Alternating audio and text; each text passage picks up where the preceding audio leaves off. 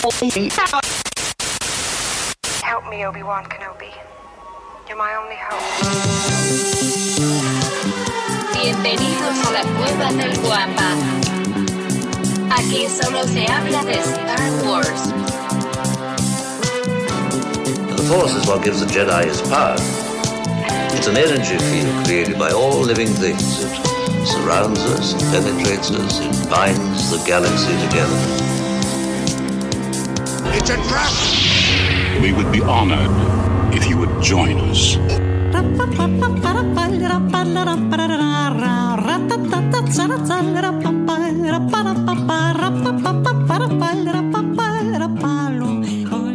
¿Qué tal, mis queridos guampas? Bienvenidos al episodio eh, 247 del podcast hablando de Star Wars, traído para ustedes por la cueva del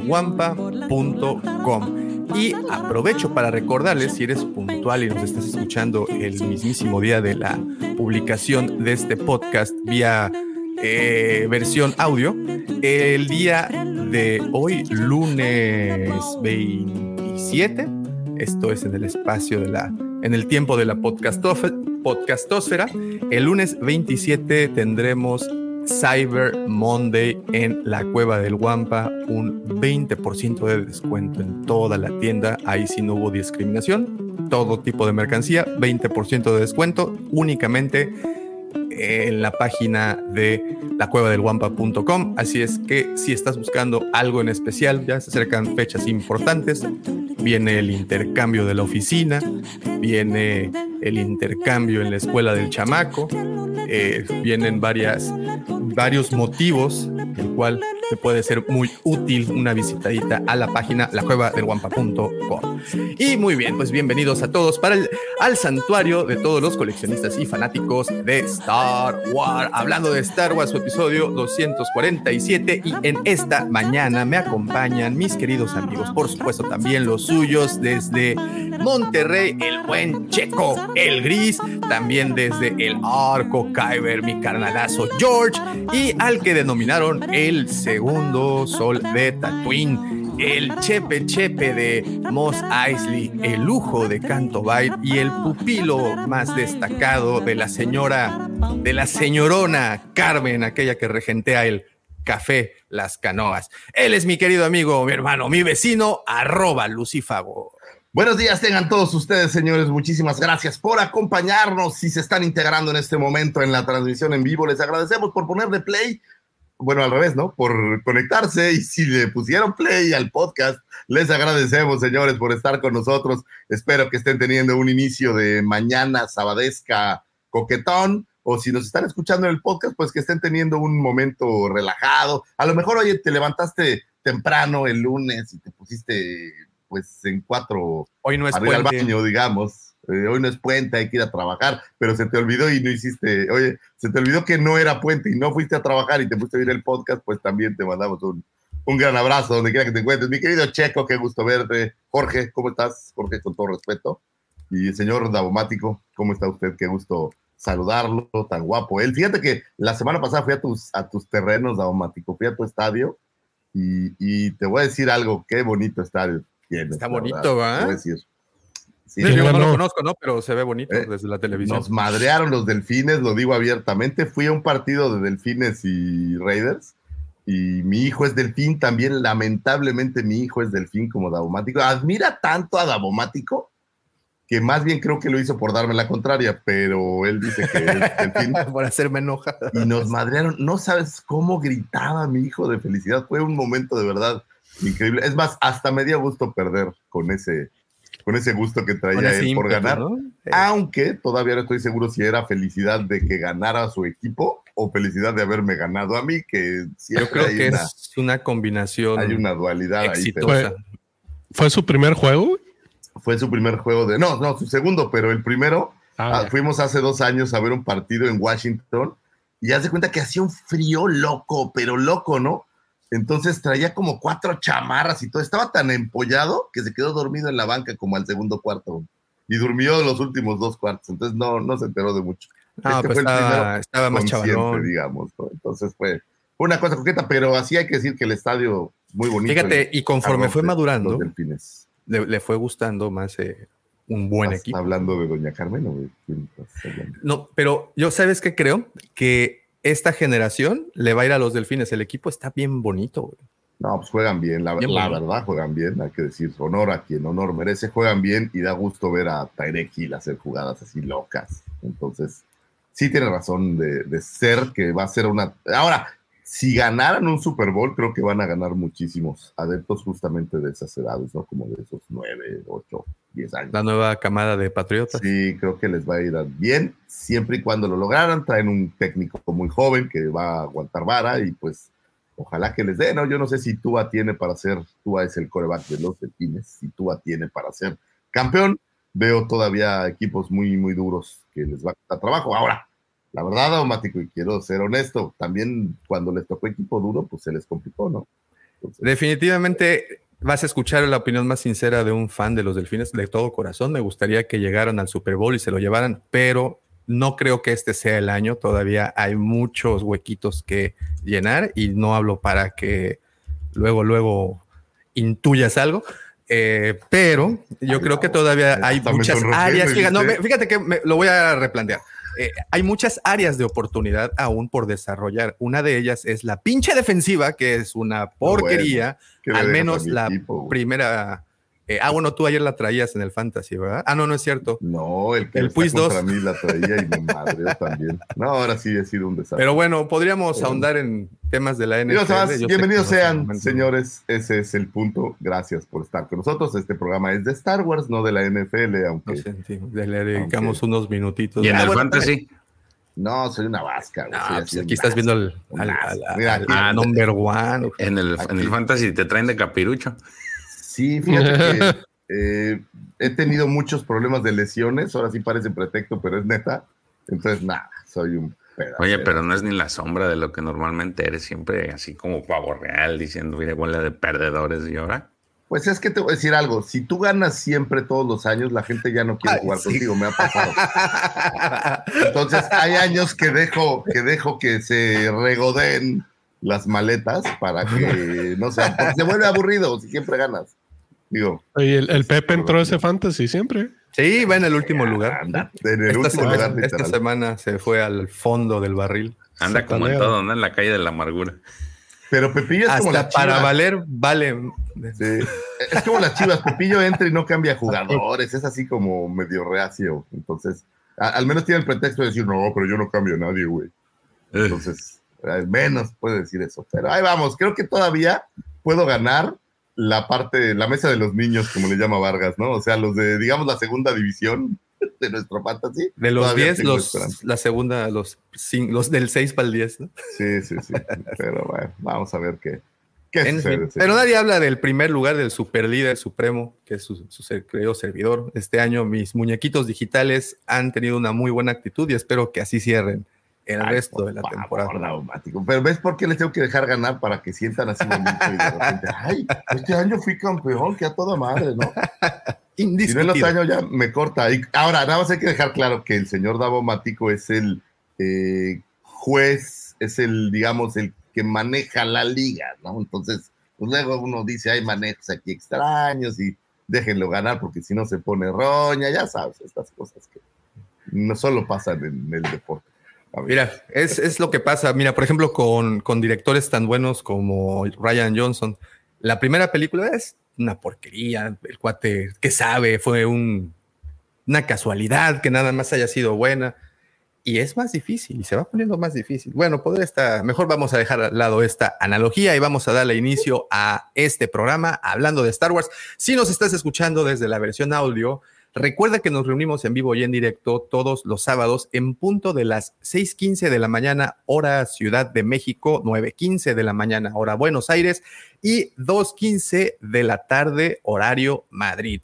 Y eh, también quiero agradecerle a todos los que ya hacen favor de seguirnos a través de nuestras redes sociales. Si aún no lo haces, nos encuentras como la Cueva del Guampa. Guampa se escribe con G de Guerra de las Galaxias. Estamos en todas ellas subiendo contenido exclusivo y entretenido. Mira, te mandaron un unicornio, Lucifavor, para que Para que llore, para, que lo abraces. Lo voy a abrazar. Este, ¿qué más? ¿Qué más les tengo que decir? Ah, bueno, también los invito. Fíjense que tenemos dos grupos. Uno de ellos es eh, Legión Guampa, un grupo de WhatsApp en donde las 24 horas del día, los 7 días de la semana, todos los meses del año se la pasan plática y plática y plática de temas muy importantes y vitales para nosotros. Y si dices, bueno, ¿por qué quiero estar en ese grupo? Si te gusta la fantasía, el horror, la ciencia ficción, toda la cultura cómic, obviamente Star Wars y todos esos menesteres, pues únicamente se la pasan platique y platique y platique al respecto, nuevas teorías, críticas, unas discusiones acaloradas, pero todo en un eh, ambiente muy sano, llevado por mi querido amigo el buen George, quien es el martillo ejecutor y administrador de dicho grupo. Así es que los invitamos para estar en contacto. También tenemos un grupo de Facebook, este se llama Nación Wampa y así tecleas en el buscador, Nación Wampa, y este está más dedicado al coleccionismo de figuras de acción.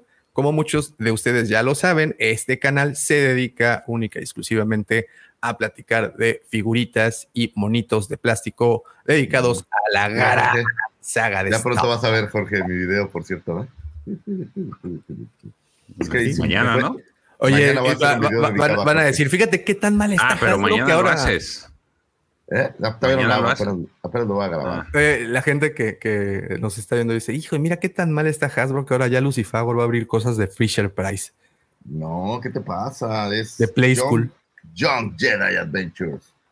Tuve oportunidad de encontrarme un par.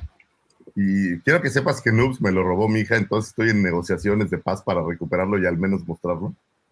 Este, pero vamos. Ver hay un peluche que están vendiendo de unos mil varos, mil cien varos. El pinche peluche está bien a la verga de caro. Fíjate que ahí en Target eh, lo único que encontré fue en Young Jedi Adventures, by the way. O sea, no había Sí. nada más relacionado a la saga más que eso. Digo, a lo mejor hay más cosas en otros, ¿no? Pero aquí era solo eso. Y el que está agotado, ¿quién crees que es? ¿Quién? Yoda. No hay Yodas. Solo hay los otros muchachos, vamos a decir. Pero bueno, esa es otra harina de otro costal. Muy ¿Qué bien. más, Davomático? Cuéntanos. Pues nada, nada con el notición esta semana. Digo, creo que ya lo escucharon por muchos lados. Creo que ya esta es una noticia muy platicada. Sin embargo, pues quiero escuchar sus opiniones al respecto y más adelante ahondaremos más en el tema. Dave Filoni, director creativo de Lucasfilm. Lucifagor, tendrás Mandalorianos y Ahsoka para mucho rato.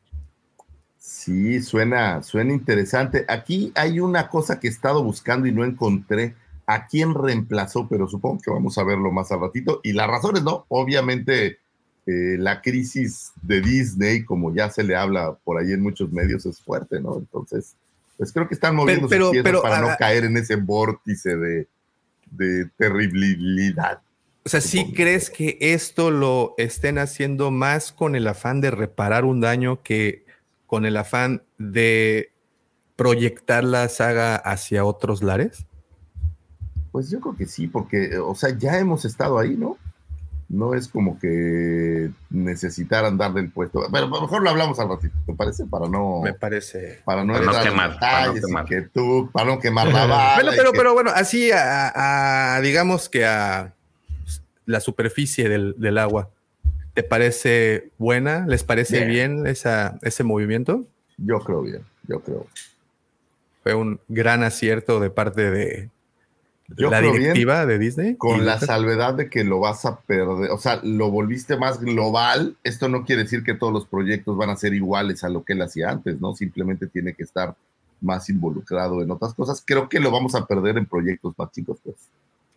O sea, por por, no enfocarse en uno en particular e Eso irse. creo que va a ser como, pues va a tener que estar metido con todo el mundo. A ver, con todo el mundo como si hubiera un chingo de cosas haciéndose, ¿no? Pero, pero sí hay un par y pues creo que se va a distraer un poco. Hay que ver. Está, interesante porque, pues creo que si hay alguien no tan criticado, ojo, no tan criticado, porque pues también tiene muchos detractores. Creo que alguien en donde la mayoría de los fans concuerdan es que él es alguien que ha aportado mucho a la saga eh, y en cuestión de contenido, no- eh, ya ahora también en el, en el campo de live action. Digo, en su momento lo había hecho con animaciones. Ahora, bueno, desde hace ya un tiempo ha demostrado también tener mucha madera para hacerlo en live action. Una persona como muchas ocasiones ha mencionado Vic eh, de Diseñonos, a quien le mandamos un saludote. Eh, es alguien muy visual, alguien que trabaja con mucho storyboard y se ve que el tipo, pues su escuela es la animación y, y lo que prácticamente piensa, lo plasma y de sobremanera, porque si de algo no nos podemos quejar, digo, yo sé que la trama y los personajes y todas esas quejas que han eh, revoloteado alrededor como sopilotes cuando quieren tragarse un tlacuache atropellado en medio de la carretera a Toluca. Bueno, eh, lo que sí podemos estar de acuerdo es que visualmente es excelente. No hay queja. Sí, en un par de escenas, posiblemente en todo lo que ha hecho, eh, dices, güey, aquí pues, sí tenías un poquito más para meterle el green screen, como decía. Oye, Pero ahora, fíjate, no nos- yo, yo lo, ahí les dejo la semilla para el ratito platicarlo. Pero no pudiera ser que cuando traes a tu Ronaldinho, que es el único que cae bien, quieres exaltarlo y levantarlo, y no siempre un gran jugador se convierte en un gran director. Solo ahí se los dejo. de- Ahí está. Sí, yo, yo, yo lo- Sembrar la yo semilla lo de la entiendo. maldad y la amargosidad desde aquí. Ahí va. Pero, pero ¿no crees que es el paso natural de alguien que tenía su puesto previamente? O sea, como Sí, que supongo es que parte de la evolución de un creativo. te voy a hacer una pregunta diferente, güey. ¿A quién conoces más que sea que pueda agarrar ese puesto? ¿Cuál es mi punto? ¿Es el jugador popular por excelencia de este equipo al que pusieron? Te- O sea, agarraron al jugador más, al que más camisetas ha estado vendiendo del equipo, lo hicieron técnico del equipo. Sí, eso es la mejor opción. Eh, Por eso es mi punto, ¿no? O sea, es el, es el Zidane, el Ronaldinho, ¿no? Entonces dijeron, oye, pues este güey vende un chingo de camisetas, ¿qué tal que hacemos todas las camisetas con su número? Ah, no, pero Vamos me a refiero ver que. Zidane sí la armó de técnico. ¿No? Por eso, pero no todos es igual, ¿no? Hay que, hay que ver qué sucede. Sí, pero claro. Fuertes, fuertes declaraciones del señor Lucifagor diciendo punto, que el señor ¿qué- Filoni qué es el Cuauhtémoc blanco de Star Wars. popular tenían, ¿no? No había O sea, otro. Esta es la obvia popular, digamos. La opción obvia popular. Diría el, ¿cómo el se llama? El público doctor, lo amó, todo el mundo. Doctor ah, Strange. sí, sí, Esta sí. era la única. Era así le hizo. Entonces, ahí lo dejo de tarea para el ratito para no quemar el cartucho de maldad y amargosidad. Desde- Acabo de desde esa temprano. Sí. Ok, muy ok, temprano. ok, muy bien, sí, es muy temprano Al rato, aún. al rato que Y- se armen los catorrazos. Eh, Sí, sí, sí, sí, sí, sí, Está porque sí, sí lo sabrá, sí, sí lo sabrá. También tendremos noticias, obviamente también tendremos una sección bien bonita que dice más o menos así. Estas son las astroefemérides traídas para ustedes por el señor Lucifagor.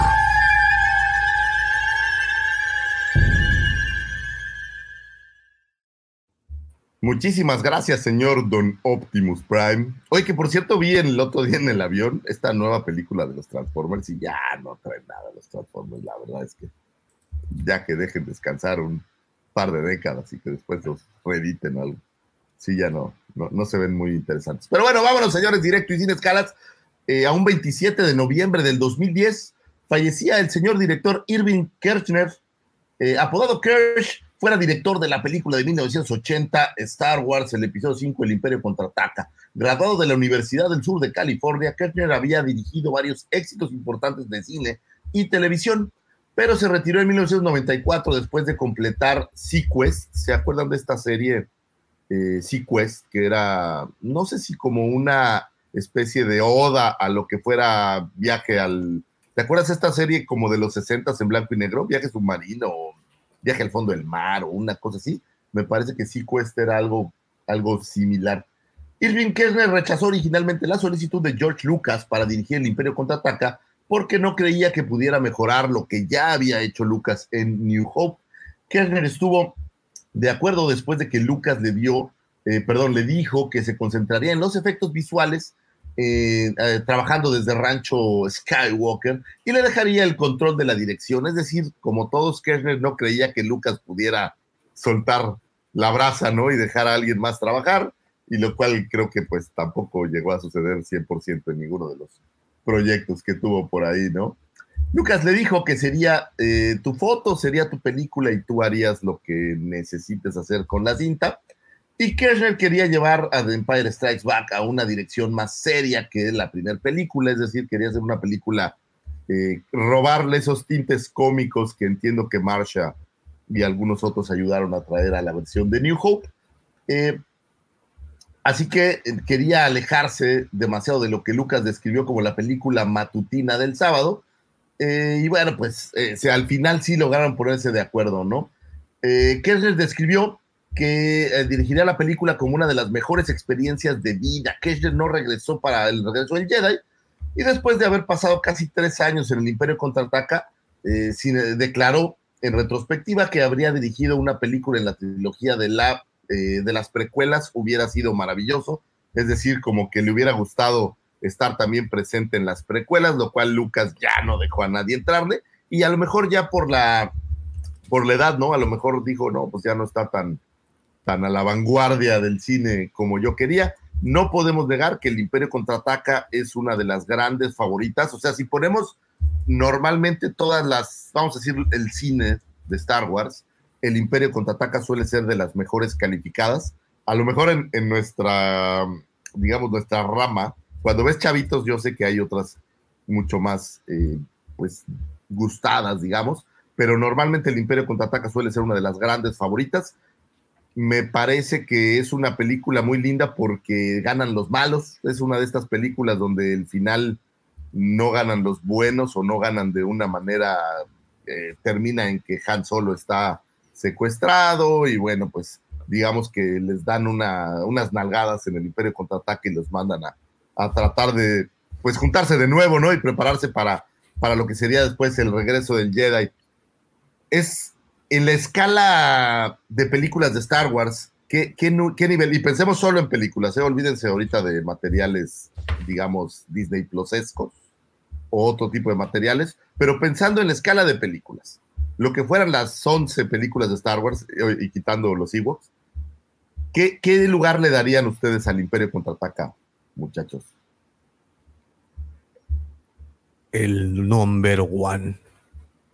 Posiblemente uno estaría muy discutida ¿eh? entre el uno y el, el dos, porque ahí se daría un gran quién vive con la venganza de los Sith que también me gusta muchísimo y que tiene también cosas que se quedaron ya muy plasmadas en los fans, ¿no? Eh, pero sí, entre el 1 y el 2. ¿Y si se nota que la dirección haya cambiado un poco a lo que hacía Lucas? O sea, sí, sí sienten ustedes que se vea este, esta diferencia entre New Hope y, el Imperio Contraataque en lo que a dirección se refiere? Se los pregunto porque yo soy muy bruto y no, no, no, encuentro estas diferencias normalmente, ¿no? Mi cerebro no da para eso, pero ustedes son expertos, muchachos. ¿Qué opinan? ¿Se nota que es un director distinto? Yo creo que se pone en tela de juicio sus capacidades de director cuando sabes un poco el trasfondo de Lucas y del por qué algunos directores rechazaron trabajar con él. Porque es innegable que Kirchner tenía cierto talento, te repito, para nosotros, pues que es simples mortales, el señor es un dios, director de cine, algo que nosotros no hemos podido llegar a hacer hasta este momento, no tenemos siquiera eh, la capacidad de poder criticar su, trabajo, de, la perspectiva de alguien que ha leído un poco de historia acerca de Lucas y de su manera de, de moverse, se pone un tanto en tela de juicio el trabajo de Kirchner debido a la injerencia de Lucas, porque lo que básicamente quería era, híjole, eh, no me gusta mucho usar la palabra marioneta, pero pues básicamente quería alguien que pudiera manejar. Y creo que a raíz de la relación que sostenía con este Irving Kirchner, haber, sido su alumno, eh, eh, al haber cursado con él en la universidad, pues creo que eso de cierta manera eh, era como este, bueno, lo, lo voy a hacer pensar que es como su tributo, el de forma de agradecimiento. Me va a decir que sí y no me va a preguntar ni por qué. Y creo que sí, Lucas pues tenía muchísimo peso en las opiniones y, y- y te repito, cuánto de lo que viste en pantalla fue obra al 100% de Kirchner y cuánto fue una imposición de Lucas. Y que creo que ese es el problema que han tenido otros directores hasta que Lucas ya no estuvo ahí, ¿no? Como para eh, The Force Awakens. Bueno, sus cuatro. Creo que eso, creo que para mí eso es lo que creo que puede pasar. Ahí sus cuates lo batearon todos, pero él traía un tema con el gremio de directores también que hacía difícil que cualquiera tomara las riendas, o sea, no podías poner a cualquiera. El mismo Spielberg le dijo, brother, yo a tu película lo le entro porque estás peleado con el Directors Guild y todo porque Lucas pues era terco, ¿no? Tenemos esta anécdota mágica que por alguna razón era una restricción el que los créditos fueran al inicio, los créditos, los nombres de los actores que aparecían así como, ya sabes, ¿no? Arnold Schwarzenegger en Conan el Destructor. Estas cosas, y Lucas no lo quería, Lucas lo manda al final, y eso genera ciertos roces, eso entre unas cosas más, y los, el- la unión de directores, pues le voltea la cara, le dicen, brother, tú no, pues no, no queremos trabajar contigo, y no cualquiera podía trabajar con ellos. El caso del mismo Spielberg, que le dijo, brother, yo te adoro con el alma, pero no me voy a meter en problemas por, eh, porque tú estás ahí medio peleado, y a lo mejor eso también derivaría en que Irving hiciera. Ahora, este, así unos éxitos, pues tiene Robocop 2, ¿no? También, digo, tiene cosas que, que a veces uno tiene las dudas, ¿no? Pero bueno, creo que, Digo- que el Imperio contraataca independientemente de, si Lucas estaba 100% encima de él o era marioneta o no, es un gran producto, creo que de las mejores ranqueadas normalmente en, en lo que a las películas, películas estamos hablando de la saga, y creo que hizo un, un gran trabajo que al menos, oye, en aguantar los,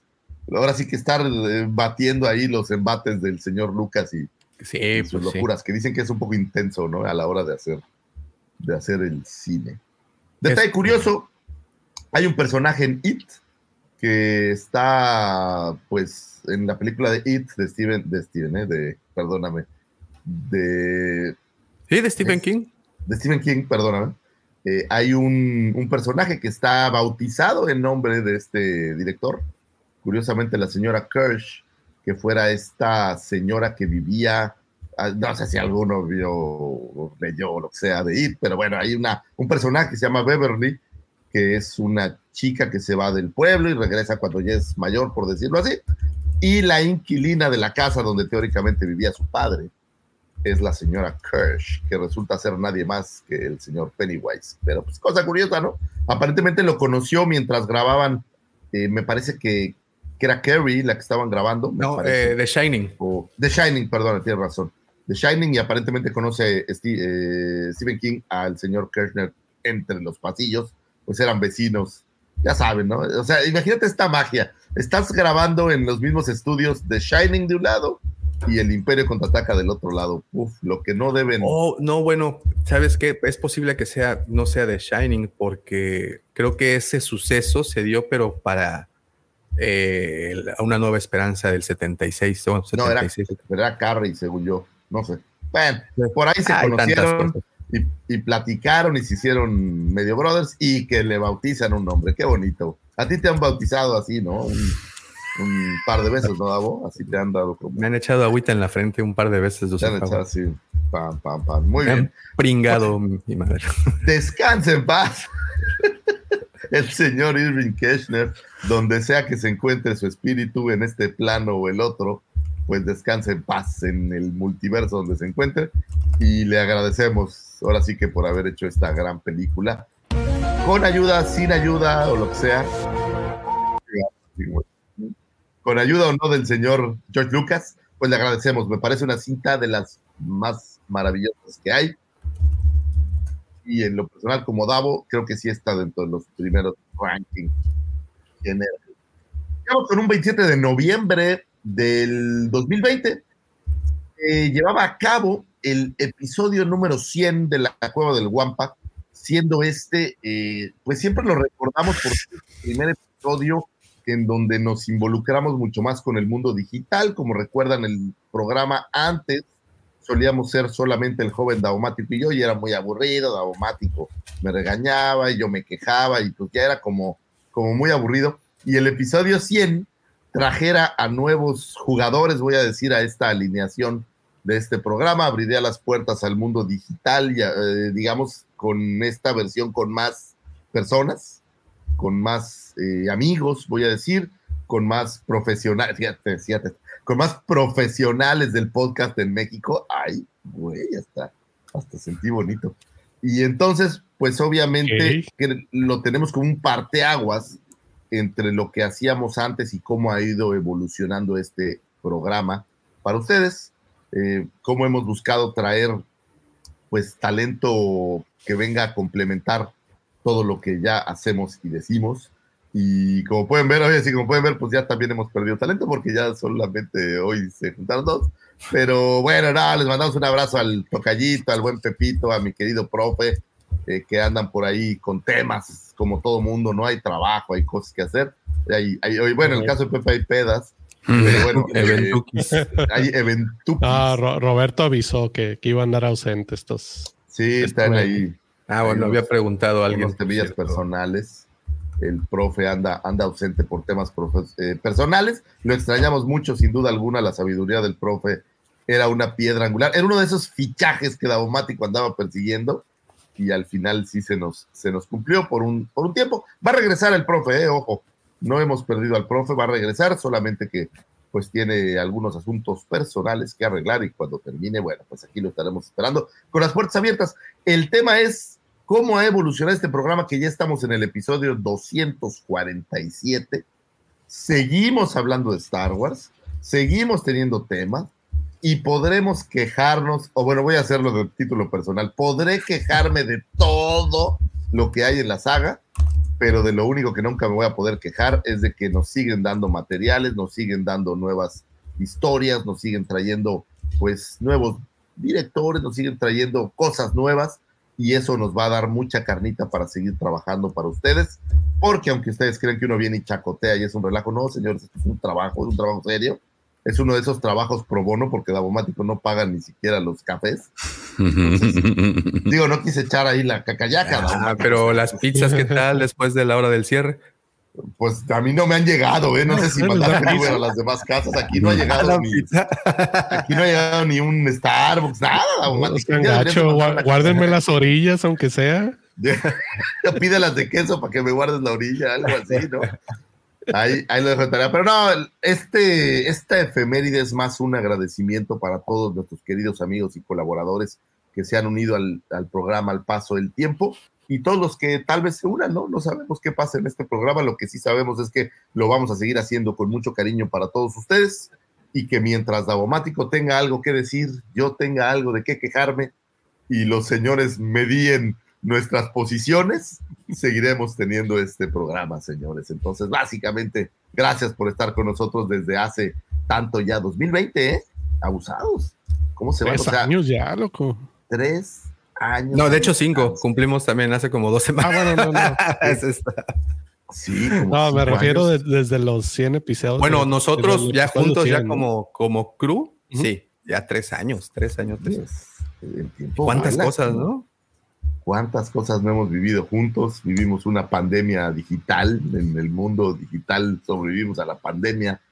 Eh, cambios de presidentes aquí allá, ahora en Argentina, o sea, hay muchas cosas que han ido, que han ido pasando en la vida de este programa y, ojalá que, imagínate que en 10 años, Daumático, estemos, ¿te acuerdas cuando el episodio, ¿te acuerdas del episodio 100? Sí, hombre, qué buen episodio aquel. Entonces, bonito recuerdo. Recordar es vivir, señores. Entonces, pues, Oye, y de manera ininterrumpida también, que ese es un, una estrellita que nos ponen en la frente. Ininterrumpida, señores. Sí, no somos como como así esos de los Jedi y los Sith y los Rebels y esos que de repente, así ya sabes, ¿no? Oye, ahí viene, ahí viene el, lo despertaste al, Pepito. ¿Ahí viene a Pepito? Sí, ahí viene, ahí viene. Pero dile que se lave la carita porque si no luego se ah, Ya le dije que tiene que entrar porque no, no, hay, no hay a quien echarle la viga. Sí, hombre, que se, que se junte poquito. Sí, sí, no. Anyway, Empezando por- abrazos. con el editor. Abrazos a todos nuestros colaboradores, obviamente a nuestros queridos eh, radio escuchas, voy a decir, los voy a llamar radio escuchas o podcast escuchas. Muchísimas gracias por escucharnos, señores, y pues felicidades, episodio 100, señores, conmemoración. Vámonos con un 28 de noviembre de 1962, naciera el presentador Jon Stewart, eh, comediante, escritor, productor, director, comentarista, político, actor y presentador de televisión norteamericano. Es mejor conocido por ser el anfitrión del programa nocturno de, ya saben, ¿no? De, ¿cómo le llaman? Talk show nocturno, conocido como The Daily Show, desde 1999 hasta el 2015, durante la celebración, durante la Celebration 5, perdón, Stewart habló con el creador de Star Wars, George Lucas, y durante su conversación, Lucas anunció que Stu Joe, eh, una especie de tuquerización del nombre de Jon Stewart, sería el planeta natal de Obi-Wan Kenobi.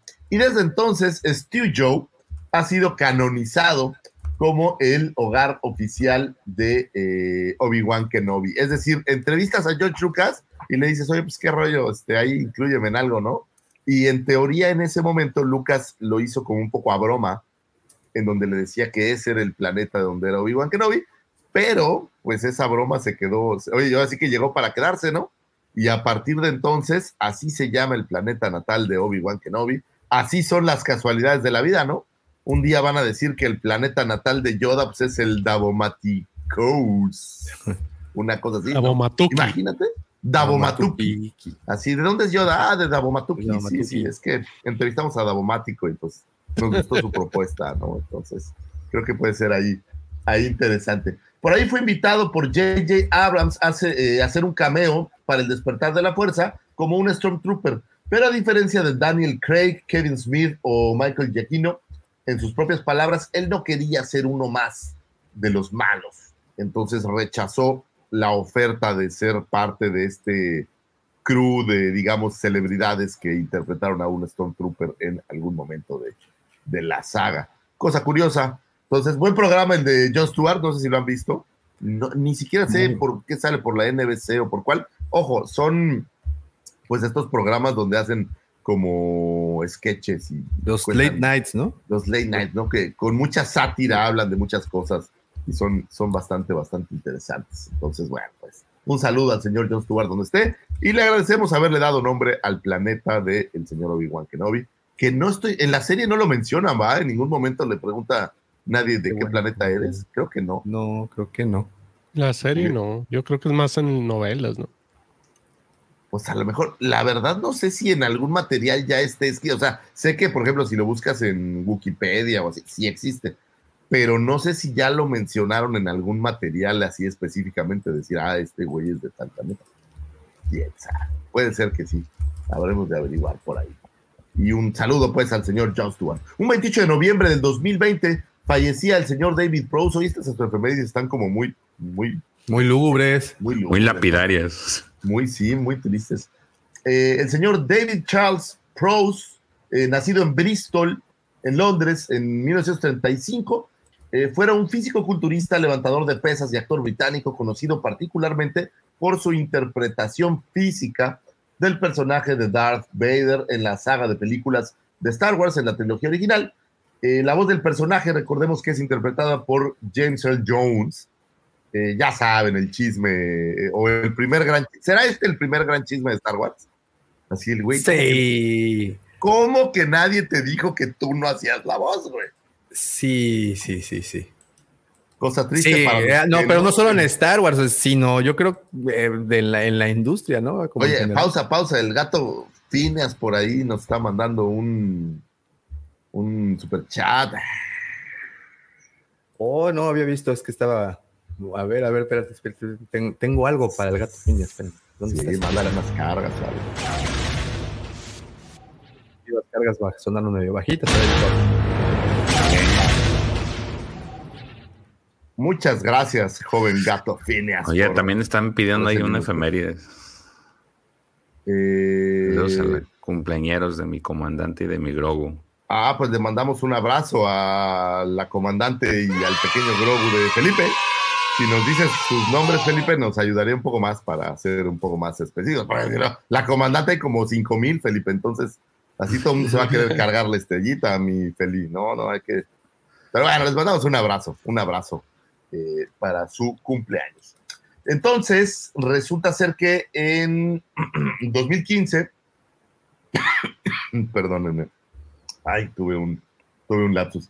Eh, resulta ser que en 2015 David Prowse protagonizaría un documental titulado I Am Your Father, o en español, Yo Soy Tu Padre, sobre su experiencia durante el rodaje de Star Wars. Antes de su papel como Vader, Prowse se hizo famoso en el Reino Unido por formar parte de la campaña publicitaria llamada Green Cross Code, de educación vial a los peatones, o sea, hacía señales de tránsito y cosas así. Eh, como agradecimiento por su aportación altruista y a la seguridad vial, fue honrado por la reina Isabel II como miembro de la Orden del Imperio Británico. Y bueno, pues fallecería eh, a los 85 años, lamentablemente de COVID, esta enfermedad que tanto nos, nos rompió el proceso, digamos, regular de nuestras vidas o que llegó a ser un parteaguas en nuestra existencia, bueno, pues el señor David Prose caería eh, lamentablemente en manos de este bicho malvado. Eh, un gran asiduo también en convenciones, ¿no? Era un, uno de estos personajes que se mostraba bastante en convenciones y pues siempre será nuestro Vader, aunque sabemos que la voz no era de él, aunque sabemos que aparentemente le jugaron chueco, quién sabe a quién se le olvidó pasarle el memo. A mí se me figura que Lucas no quería enfrentar esta situación, entonces le dijo al asistente, no, oye, güey, avísale, no seas Y el asistente le dijo a otro güey, oye, sí, avísale. Güey, pues estaba bien alto el cabrón, dijo, no, ahorita le digo y me va a reventar el hocico. No, imagínate, pues si reventaba todos los sables, eh. porque para colmo también tiene un doble de pelea que tuvieron que usar porque el señor David Pro rompía todos los props de los sables que, que pues hacían para la cinta, ¿no? Entonces tuvieron que poner un doble para las escenas, digo que son muy modestas las batallas o las coreografías que vemos, sin embargo, pues también tuvieron que, darle que darle cambio, entonces pues solo sale como en tres escenas, ¿no? Donde camina para adelante y ya listo. Anyway, le mandamos un abrazo donde sea que su espíritu chocarrero se encuentre. A lo mejor está jugando golf con Irving Keshler en el más allá. ¿Tú qué sabes, Davomático? A lo mejor cuando llegas al cielo es un campo de golf que se habla así y lo único que hay son cervezas y, hoyos, pues sería una cosa maravillosa, ¿no? No lo sé. Pero bueno, descansa en paz el señor David Prose. Un 29 de noviembre de 1925 nace Ray West. Eh, Ray West fuera un editor de sonido galardonado con un Oscar por la cinta New Hope. Fue, eh, fue acreditado como un mezclador de regrabación en Star Wars, el episodio 4, La Nueva Esperanza. También trabajó en la franquicia de Star Trek, uno de los eh, que tienen esta dualidad o esta característica. Eh, aparece también su trabajo en, The Fog, eh, El regreso de los muertos vivientes, Davomático, esa la cinta de los noventas. Beastmaster, ¿se acuerdan de esta película Beastmaster de casualidad? Un cuate que era así como Super Mamey, como una especie de Conan de Petatiux tenía un águila, tenía creo que un, una pantera y, dos hurones. Es una cosa ahí curiosa. También eh, por ahí en Cuyo, en Viernes 13, también por ahí en la versión, en la quinta entrega, en Evil el 2, eh, por ahí también en Los Años Maravillosos. Daumático, ¿te acuerdas de Los Años Maravillosos con Kevin Arnold? Pues él también estuvo trabajando y por supuesto, y este voy a dejar que pongas la música de Daumático en los Expedientes Secretos X fuera parte del equipo eh, de mezcla de esta, de esta serie. Compartiría este premio Oscar de la Academia junto con Don McDougall y Bob Minker y Derek Ball, es decir, entre los cuatro eh, se ganaron este premio por la mezcla eh, de New Hope. Me parece que en aquel entonces fuera maravillosa. No sé ahora cómo les haya ido en la parte de sonido a Star Wars solían ser muy innovadores. No podemos negar que hay toda una serie de sonidos nuevos que se crearon gracias a la saga de Star Wars. Y me parece que toda una nueva forma de generar eh, sonidos y ambientar lo que sucedía en una cinta. Entonces, bueno, pues estos grandes creativos les mandamos un abrazo y un apapacho. Yo creo que para cualquier eh, técnico que trabaje este campo, que es el, la mezcla, mezclar sonidos, el producirlos, los efectos especiales, debe de ser como el, paraíso estar trabajando en una producción como Star Wars, ¿no? En donde tienes que crear a partir de soluciones inimaginables. Hemos visto cuántos documentales de Ben Burt recolectando sonidos por todas partes y luego el trabajo de este señor mezclándolos. Digo, el, el, mismo rugido de Chubaca, pues también fue gracias a, a, a, lo que este señor sabía y podía hacer en sus consolas, ¿no? Entonces, son de esas cosas que no logramos ver, de esas cosas que es muy posible que, les voy a asegurar, no pasan desapercibidas, porque si hay algo que nos termina por enganchar con la película, pues es justamente eso, los efectos especiales, hablando de cosas visuales y obviamente del sonido, y es lo que decíamos hace rato con el señor incluso Filoni, que mm, podrá haber quejas de cuestiones de guion, de historia, lo que tú quieras, pero en cuestión audiovisual, pues siempre son un 10. Y es justamente por eso, porque ponen a genios como este señor a ser su campo de juego, su laboratorio de experimentos, y pues es lo que ocurre, ¿no? Y ya de por sí me parece difícil el, el, que plasmen visualmente una idea. Es decir, esta es una escena y que yo te la pueda plasmar visualmente. Ahora, ¿cómo suena? O sea, imagínate cómo suena esto. El decir, oye, pues cómo suena un sable de luz, o cómo suena Artú, o cómo suena Chubaca. O sea, el, el, el, crear esta idea de cómo suenan las cosas también tiene una, una gran magia, sobre todo cuando ves que sí te cacha, ¿no? Que sí, crees que, que, el Wookiee pudiera haber hecho esos sonidos o que sí crees que, que el sable pudiera sonar así. O sea, y, y, y, sonidos que personas incluso que no son eh, fanáticos de la saga identifican. El, el, el, gruñido o rugido de Chewbacca, su ronroneo, es, yo creo que es incluso más famoso que el personaje. No, no, el, la respiración de Vader, por La respiración de Vader. El sonido cuando se enciende un sable, eh, lo puedes ver que las personas la toman como referencia, ¿no? Y son, y, y, y, cuando previamente en la historia del cine se había visto algo así. Oye, ¿qué tal? Star Wars en, ahí sí fue. en Viernes 13, ¿no? El.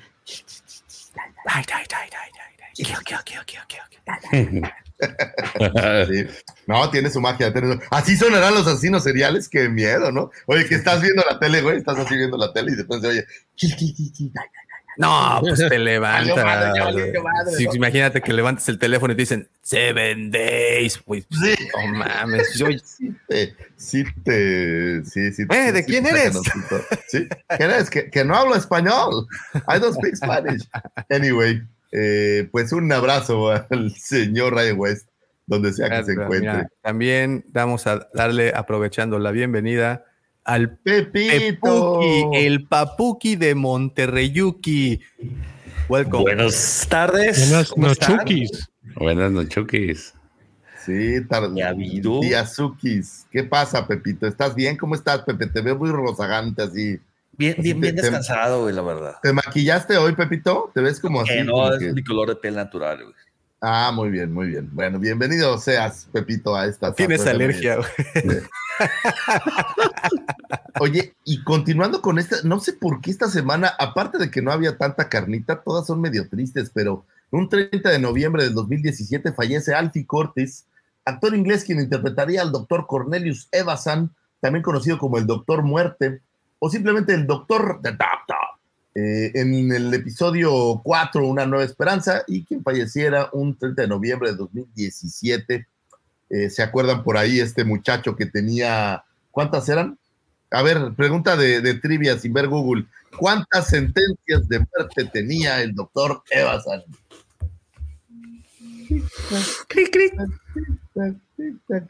Pues, pues no, no son esas. ¿50? 50, no. Lo uh, confirmo, se mamó. Oye, ¿por él o por la trivia? No, pues por la trivia.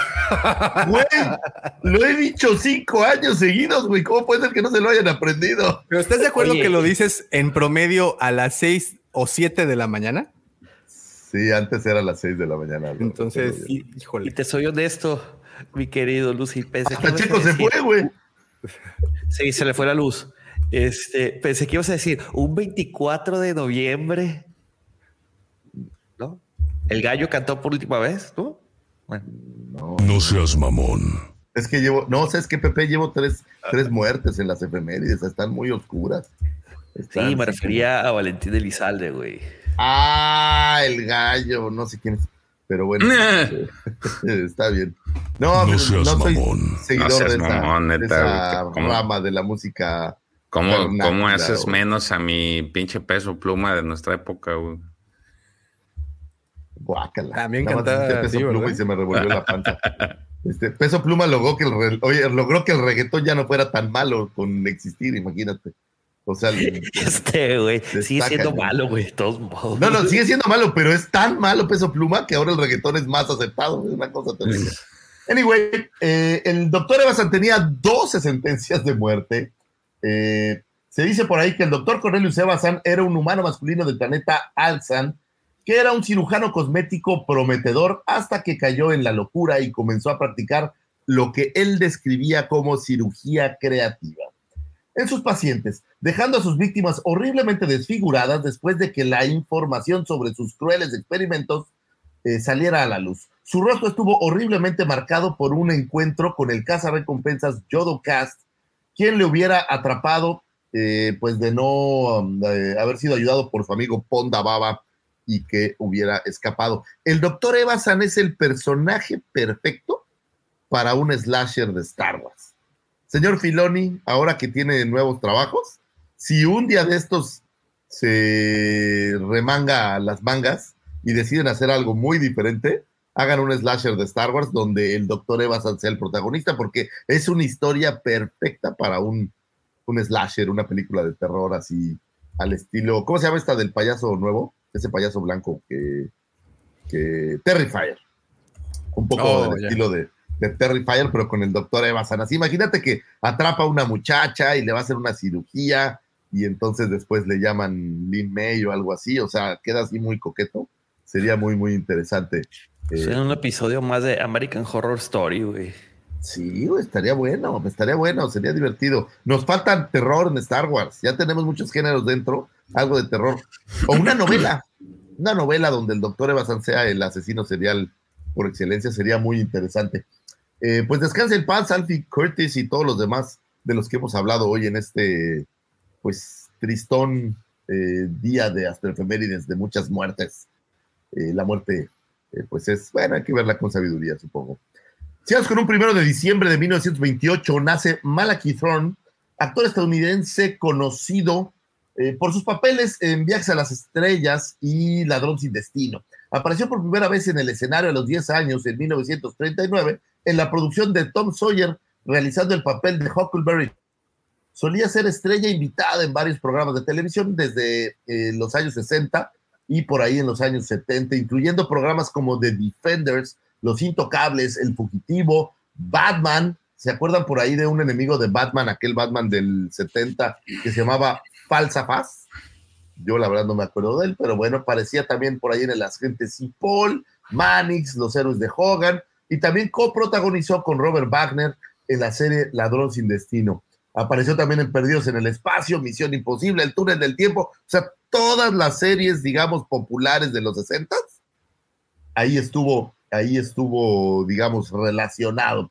También estuvo encargado de dar voz al primer trailer de la saga de Star Wars, es decir, aquel trailer, ¿se acuerdan? Donde se oye una voz de fondo como grave donde dicen en una galaxia muy lejana y no sé qué rayos más, pues era la voz de este hombre Malachi que al final del día ese trailer después se reemplazó, ¿no? Creo que eran versiones muy setenteras o inicios de los ochentas, en donde tenías este narrador platicando el trailer. Ahora ya nadie te narra nada, ¿no? Ya nada más son como estos, eh, pues, escenitas o pequeños eh, shots de lo que la cita trae pero en aquel entonces era muy usual, ¿no? Y haciendo el papel ¿no? Ya saben, o como las traducían en el 5, no sé si se acuerdan que veías una película Arnold Schwarzenegger es comando. Este, esta voz que usaban para cambiarlo, bueno, pues es algo similar. Fíjate qué bonitos cortos. Ahora lo, digo, los, los de ahora también te, te emocionan mucho antes de, de ver la película, pero cómo van agarrando modas. Ahora agarran canciones ochenteras, las vuelven más lentas y acústicas y, y- y- y todo en slow motion y, y- y es bien épico. Es que también creo que en aquel entonces todavía, incluso el trailer era como un poco artístico, ¿no? Al final del día no había otros medios en donde distribuir ni siquiera el trailer. Y entonces pues tenías que ser algo que a la gente se le quedara como, como en la mente, pienso. Y digo, este trailer al menos, pues sí se te queda como un poco grabado en la Galaxy Far Far Away, bla, bla, bla. Y ahora tienes este mundo digital en donde la gente incluso el trailer lo consume de volada. O sea, ya me acuerdo, no sé si era en Spider-Man o en cuál, que la gente esperaba que el trailer ya saliera liberado en un Super Bowl para poderlo ver y entonces lo liberaron y se empezaron a ver cientos de miles de veces el, trailer y todavía no salía ni la película. Entonces, pues creo que la forma de consumir incluso los, los avances, los trailers ha ido cambiando con el paso del tiempo y ya no tenemos estas versiones tan platicadas, voy a decir, ¿no? Estas versiones donde te cuenten un poco más la historia, ya no hay. Sin embargo, bueno, pues lo recordamos con, con cariño. Oye, mira, ¿cu- ¿cuándo nació exactamente? Él nació en ¿Cuándo nació? 1928. Ay, en, en el 1028. puta. ¿1928? Solo se te fueron 900 años, Daumático. Sí, lo siento mucho. A ver, No pasa nada. ya está corregido por, por eso. sí, Ah, sí. ahora lo podemos corregir. Antes se quedaba ahí para la posteridad. Muy bien, ya podemos decir que sí estabas en lo correcto. Un primero de diciembre de 1928. Oye, para el otro tendría que haber sido un Highlander Daumático para poder Sí. estar ahí. Señores, pues vamos a cerrar estas astroefemérides con un 3 de diciembre de 1937. Nace Basil Tomlin. Eh, es un actor francés eh, quien interpretaría dos papeles dentro de la saga de Star Wars. eh, en el episodio 4 a New Hope, le daría Patillas. vida al señor Boschek, este personaje que pareciera no tener Una cantina, importancia, pareciera muy, perdón, No, no. Ah, Perdón, pareciera no tener importancia, pero él es este personaje justamente la conexión entre Obi-Wan Kenobi y el señor Han Solo, o bueno, en este caso Chewbacca. Él es quien presenta a Chewbacca con ellos y es gracias a él que toda la saga pues prácticamente puede coercionar y llegar a donde tendría que haber llegado en el capítulo de New Hope. Tristemente nunca fue acreditado, él no fue acreditado en la cinta, hasta que por ahí del 2016 un reportero estuvo haciendo investigaciones y tratando de identificar quién era este personaje. Esta gente que hace trabajo para Star Wars que no tiene que ver con, con la película per se, pero le dan todavía más vida y más parafernalia, ¿no? Y entonces logró encontrar a la familia de este cuate, ya había fallecido el señor Basil Tomlin, y la familia les confirmó que sí había sido él quien había realizado el papel, y fuera entonces que harían los ajustes en los créditos de los materiales subsecuentes para incluir al señor Basil Tomlin como el señor Boschek. Cosa interesante, supongo que en aquellos lejanos setentas cuando se grabó la cinta, pues ponías los créditos de los más importantes, ¿no? Pero la gente que había participado dos minutos o un minuto o 30 segundos, pues no eran tan relevantes y a lo mejor para evitar pagar regalías o alguna cosa así, simplemente no los incluías. No lo sé. Ahora Me que imagino al, al- al sobrino, ¿no? Cuando le llevaron la fotografía. Oye, ¿lo conoces? Uy, esas patillas son.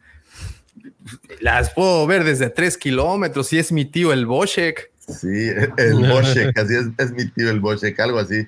Algo así, pues digo, qué padre que lo hayan incluido ya, al menos como hijo puedes decir, oye, pues mi padre estuvo en la saga de Star Wars. Aquí espero que mis hijos algún día digan eso, sería, sería un tema divertido. Señores, pues estas fueron las efemérides. Ay, un fantasma. Estas fueron las efemérides. Espero que hayan encontrado información útil y valiosa para iniciar su fin de semana, para comenzar su día, para abrir conversaciones. Pues yo no sé, para revivir viejos amores. ¿Te imaginas, Daumático, que a tu ex novia le gustara Star Wars y le dijeras, oye, tú sabías quién era Boschek? Te la encontraste en el Oxxo, ¿no? O algo así. Estamos de acuerdo que por algo es mi ex. Y pues A lo mejor fuiste tú al que votaron, ¿eh? Tampoco te sientas así tan especial, ¿no? O sea, pero bueno, mi punto es, úsenlas para lo que mejor les convengan. Gracias por escucharlas, señores. muchísimas gracias a ti, querido Lucifagor, por siempre brindarnos a nota de sabiduría, esa luz al final del túnel. Mira, ¿a qué te sigo diciendo echando flores y te vas en el momento más importante? Y yo les muchachos que están aquí presentes, como dice el señor Lucifer, ¿es este señor Dave Filoni el Cuauhtémoc Blanco de Star Wars? Lo trajeron para vender más playeras acá un puesto que se ganó el más popular de la clase o con méritos se lo ha llevado. ¿Qué piensa? Yo creo que sí tiene sus méritos. Y, y fue algo que, que, pedíamos a gritos, ¿no? O, o, al menos la gran mayoría del fandom lo pedía a gritos. Pero yo creo que sí tiene sus méritos. ¿Tiene sus méritos o sus ya méritos? Porque no, Ahsoka aparentemente para muchos fue ya mérito. Mira, ¿puedo? Adelante, por favor. Yo creo que sí, tiene muchos méritos, pero en, lo que a creatividad se refiere, en, las, en las últimas injerencias que él ha tenido, no han sido tan positivas. No sé si esté influenciado con el, permeado ya con este tema de la famosa agenda que trae Don Patrón, el ratón. Ah, eso, eso, no se va a quitar con Filoni. Exacto, por es, seguro. Es, mi punto de que sí. Este o, o le, le, haga falta un punch, por ejemplo, le haga falta un, el, el, la dupla que traía con, con Favreau. A lo mejor, quién sabe, no lo sé. Ahorita lo platicamos más adelante para exponer ya todos mis es puntos. Que, es, es, que me quedé con tus declaraciones, Lucifago, eh, que el señor... David o sea, que le valió más todo lo que yo dije, güey. También. No, no, no, no, no, le estoy explicando porque si te diste cuenta, no estaba en la transmisión, acaba de, de entrar. Discúlpame, tengo una hija y tuve que ver que se sentía mal y ya se siente bien. Discúlpame. Perdón. Tranquilo. No, sí, no te me no cookies. No te si me se van a poner en no cookies, güey. No te vas a pe no te sea, rookies. Van a poner rosukis. Ya es, ya es difícil poder mantener sus pronombres así no binarios y ahora todavía uki, pues no me pegan, ¿no? Eso es nuevo, ¿verdad? Eh, güey, lo van a cancelar al cabrón. de parte de Google. Sí. Uh, a mí, el maestro, si vamos a hablar como pendejos, pues también voy a hablar como pendejo. Yo decía el maestro. En fin, muy bien. Bueno, eh, que decías que eh, el Filoni es como el Aguinaga de Star Wars. La chingada del Necaxa. O sea, lo trajeron para vender playeras. no sé si para vender playeras, pero es, era la opción popular directa, ¿no? Independientemente de que sea, o sea, es lo más popular que hay. No había nadie más. Güey. No hay nadie más. Ahora, yo no sé si hay alguien más en tras bambalinas que normalmente no, no conoces, digamos, a que a todo el crew, ¿no? Hemos visto muchas veces al crew de Lucasfilm, pero no somos tan claros. ¿Qué hacen? Y Dave Filoni tiene el reflector así. O sea, como si le estuvieran este, dos judiciales entrevistando, voy a decir, con el reflector así, pues era la opción directa, ¿no? Hay que vender más playeras, me gusta cómo lo pones. Y creo que va a vender más playeras, o sea, no, no lo veo, no, ojo, no lo veo mal, solo no estoy seguro si lo pusieron por ser, eh, o, o, hubiera sido mejor, voy a refrasear, creo que, no sé si hubiera sido mejor dejarlo seguir metiendo goles que, que sacarlo a dirigir el equipo, ese es mi punto, no lo sé. No lo veo mal, pero me reservo. Me, me, reservo para la discusión más adelante, antes de que ya llegó Alfredito y me va a empezar a tirar carreta. No, mi Alfredito siempre me, me, me orienta. No, no, me educa, me orienta Alfredito. Gracias, muchacho. Te orienta así, ¿no? Tu orientada para que no te me descarriles. Algo así. Muy bien. Oye, ¿y, y, y no crees que el tipo evidentemente es un creativo de élite. Y al ser él el quien esté en esa eh, cumbre de la gran pirámide, eh, ¿podrá poner a rodar más sus ideas? ¿No tendrá tantas restricciones posiblemente? Ah, restricciones las va a seguir teniendo. O sea, yo, no creo que. Pues es que es lo que te comentaba ahorita, Davo. O sea, que a lo mejor ya está permeado de todas esas cosas que no debe hacer y que tiene que hacer, no por iniciativa propia. Ahora están a lo mejor preparando un cambio de estafeta, ¿no?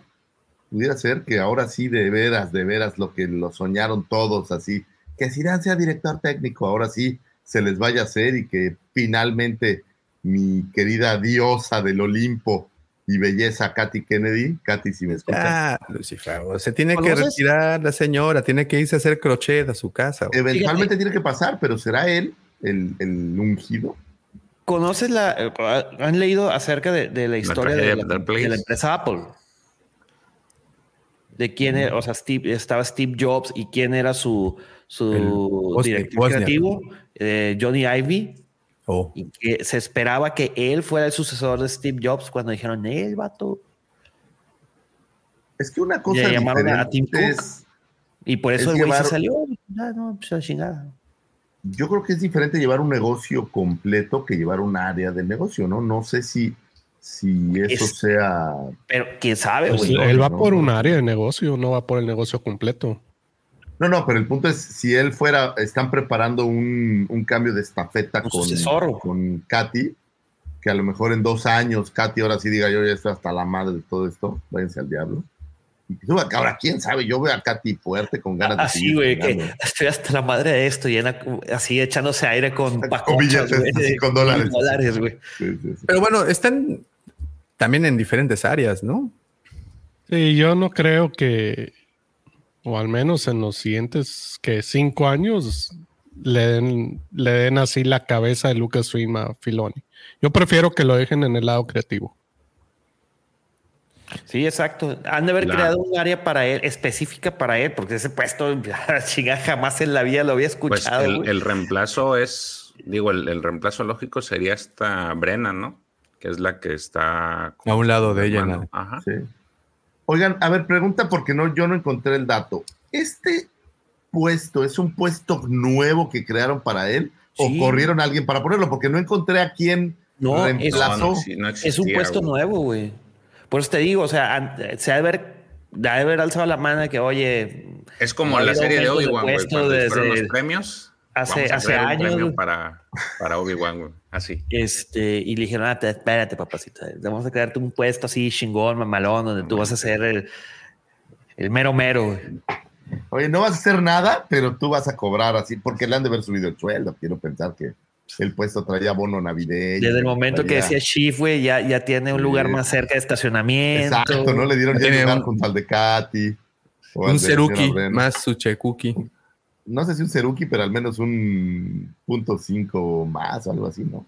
Que le hayan dado ahí su apapacho. Un trozo, un trozo más. O sea, ¿pudiera ser que esto solo sea un aumento de sueldo?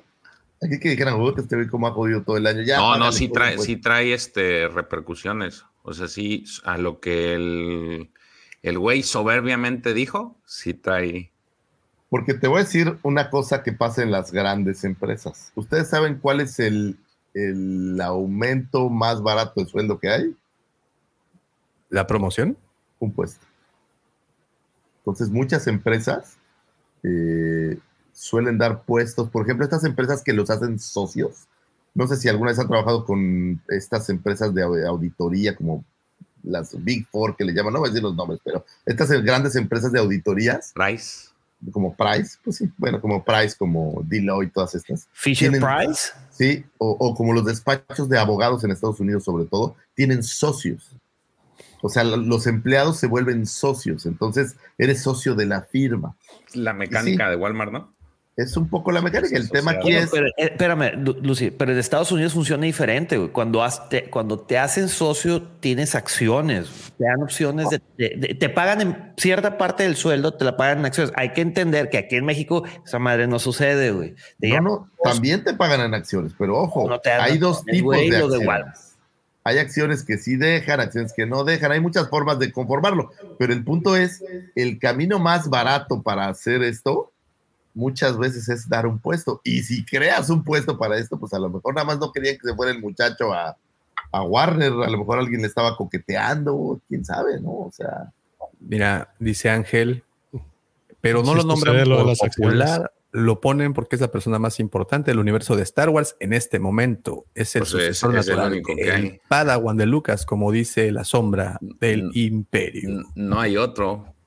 Si hubiera otro, pues a lo mejor se pelotearían, pero es el único que hay. ¿Qué pensarían de Favreau, güey? No, pero es que no está tan involucrado, ¿no? No, no en el puesto. Bueno, pues no sé si en el puesto creativo no se fuese su su sabes que hay un su puesto adecuado, pero pues a lo mejor de pero no después del mando él como que eh, se, abrió o lo abrieron desde el tema de Gina creo que sí este había un rumor cuando cuando recién pasó lo de lo de Gina de que sí le sí le pegó el que la el que la sacaran y este no sé qué tan cierto es, por eso digo es un rumor de que sí le, sí le pegó el hecho de que corrieran a Gina, porque aparentemente ni siquiera le avisaron. Entonces, puta, le dieron cuello y le desmadraron las ideas que tenía. Eh, suena rumor, pero si ves cómo se, cómo se presentó la serie posterior, como que sí ya no estuvo tan chido el pedo. Y, de hecho, antes lo veías mucho él en las entrevistas y todo. Y si te das cuenta, también bajó mucho ese, ese tema. Pues te digo, o sea, se abrió o lo abrieron, güey, que es muy diferente. No, no recuerdan cuándo fue la noticia anterior, porque ya anteriormente había habido un cambio de puesto en Filoni. 2021. Entonces nos estaría bueno conseguir esa nota para ver el organigrama de ese momento y ver pues el organigrama hasta antes de él, Dave Filoni estaba como Executive Producer, Executive, Creative Director. Y ahorita está nada más es Chief. Executive Vice President, Chief Creative Officer. No, o sea, le cambiaron los dos. Justo ah, me encontré la nota que es e, e, Ese era el puesto de él. Eso era el puesto de él. Yo me refiero al organigrama completo para ver si había algo arriba. Pues. Ah, no, no está. Que subió a escalafones. yo lo estoy viendo ahorita y no. O sea, justo para ver si se, se, creó, ¿no? O si No, no había ese puesto. o si simplemente le cambiaron el nombre, pero pues. A ver, espérame. Rob Bredo, Creative Innovation and Chief Creative Officer. Ahí Vic dijo que tenía la en mayo del 21 vi la nota. Mira, hay uno que se le parece. cosas y me la encontré. Hay uno que se le parece que se llama el eh, Rob Bredo. Dice Senior Vice President Creative Innovation and Chief Creative Officer. Pero este güey lo ponen como Industrias Light and Magic. No sé si, si nada más se enfoca a eso pero es, pero es el, eh, digamos que es el que se le parece en, en, nombre. Deja ver si hay otro. No, es el que sigue James Walker. Miren, ahora, ¿hay en algún lado donde describan su chamba? Más adelante, les vamos a. Este es, pues, como ya pues hemos. Él, la describió en, la entrevista que tuvo. Ah, ese es el actual, ¿no? Este es el actual. Está la señorona. Ah, no, porque subieron ahí. Preciosa. Pues, es que la vez pasada que revisamos esto seguía en el mismo sí, escalafón. O sea, ¿eh? ahí está. Ahí el, yo estoy viendo la página del enero de del mes de enero. está, mira, Executive, Vice President, Chief Creative Officer. Ahí está. Y a ver, se lo hubieran dado a, a Pipa Anderson. ¿Qué dice? Pues nada más es como una parte. ¿Sabes que si hay un cambio? Aquí movieron a la Carrie Beck, Head of Lucasfilm Development and Production. Y a ver, Executive Vice President Live Action Development and Production. A ella también la cambiaron a Carrie Beck. Luego, haz de cuenta que ahí como la ves tú en imagen, primero está, eh, ah, no estaba, no estaba ni, no estaba Carrie Beck y estaba primero esta momita, güey. Momita, Momita Ajá. ¿quién, está, ¿quién está abajo? ¿Quién es el que recibe todas las cajetas del día? Oye, el que sí hace la chamba, ¿no? Así güey, vamos a ver quién, a, quién, vamos a ver a quién mandan por las copias y a ver a quién mandan por los croissants. Ahí está, yo, este tiene cara que lo manda. No, no es cierto. Este es el que tiene cara, Max Taylor. sí, Max Taylor es el, que mandan por el, café. este, George, Oye, el que le mandan por las pizzas. ¿Quién va por las pizzas? Oye, también, también acomodaron a Doc Chan. Doug ¿Dónde Chant estás? lo subieron a Ah, Senior. Vice President Executive Design Director. Sí se movió el organigrama, porque ese lo- antes estaba David Goldman, Senior Vice President Business. Bueno, no. Oye, Oye, esta. pero Ann- corrieron a alguien, Ann ¿o sabes Jagger alguien es- que hayan tronado? Estoy viendo, no, hasta ahorita no, no he visto. A. Ann, Ann Jagger es como la de Scooby-Doo, ¿no? Scooby-Doo. ¿Cómo se llama? Wilma, ¿no? Vilma, sí. Simón. Nada más que en sensual, mira. Así quedó. No, pues es ya, ya es mayorcita. Sí, ya, ya. mayorcita cambia todo. Mira, este, el, el, el Josh, es de esos que, a pesar de que esté por encima de otros, también lo mandan por el, por los No, ese es el mazapanes al Oxxo, ¿eh? Seguro va por los coffees, así. Mira, este, este seguramente cuando están enojados le dicen, ¿qué onda mi rico suave? Le dicen el rico. no, ¿cómo se llamaba? Si era rico, ¿no? El que cantaba eso. No, Gerardo. General. Gerardo, le dicen el Ah, Gerardo. Gerardo, Gerardo. Gerardo. General, güey, sí. De hecho, no ponen su nombre completo, pero su nombre es Gerardo Dustin Sandoval. Ahí está. Qué feo que Pues juicies bueno. así, daumático. O sea, No, yo no soy, ¿y ¿sabes qué? Soy el que llega a la oficina y, y tú eres el violinista y tú eres Sí, el... luego, luego a poner Sí. apodos y la chingada. ¿no? Bueno, pues ahí está todo la, la- la- la- el organigrama de Lucasfilm. Sí, Y- corrieron a uno, güey. ¿A quién ¿Ah, sí? corrieron? ¿A quién Ah. corrieron a Corrieron, a ver, deja- Ah, no, agregaron a uno, güey. Ah. Agregaron a este, ¿cómo se llama este? ah, ¿Dónde está el güey? Se me perdió. Se llama Daniela, Daniela Min, Assistant Chief Counsel. Ahí se lo acaban de agregar. No Es como el puesto que le dan al Dwight en The Office, Assistant of the Regional Manager. Así Sí, es, un puestazo, un puestazo, así A ver. para que. para que Muy bien. Oigan, pues es... Agregaron más raza, ¿eh? Sí, agregaron Sí, más raza al, al organigrama. Es momento de esto mejor. Ahora vienen las noticias con el buen George. Sí, está interesante esto del, del organigrama. Bueno, eh, en la semana hubo una, eh, pues ya, ya empezaron otra vez los, los actores a promocionar algunas películas. En este caso, eh, Ray- Daisy Riddle se encuentra promocionando su nuevo film que se llama The Marsh King's Daughter. Y en una entrevista que concedió a Collider, pues no se pasó, no se perdió la oportunidad para preguntarle sobre pues el tema de, la, de su retorno a la saga. Entonces ella textualmente mencionó, estoy muy emocionada, la historia es realmente genial, solo estoy esperando a leer el guion porque obviamente no tengo más novedades. Eh, también reconoció que la trama que va a tratar la película no es lo que ella habría imaginado.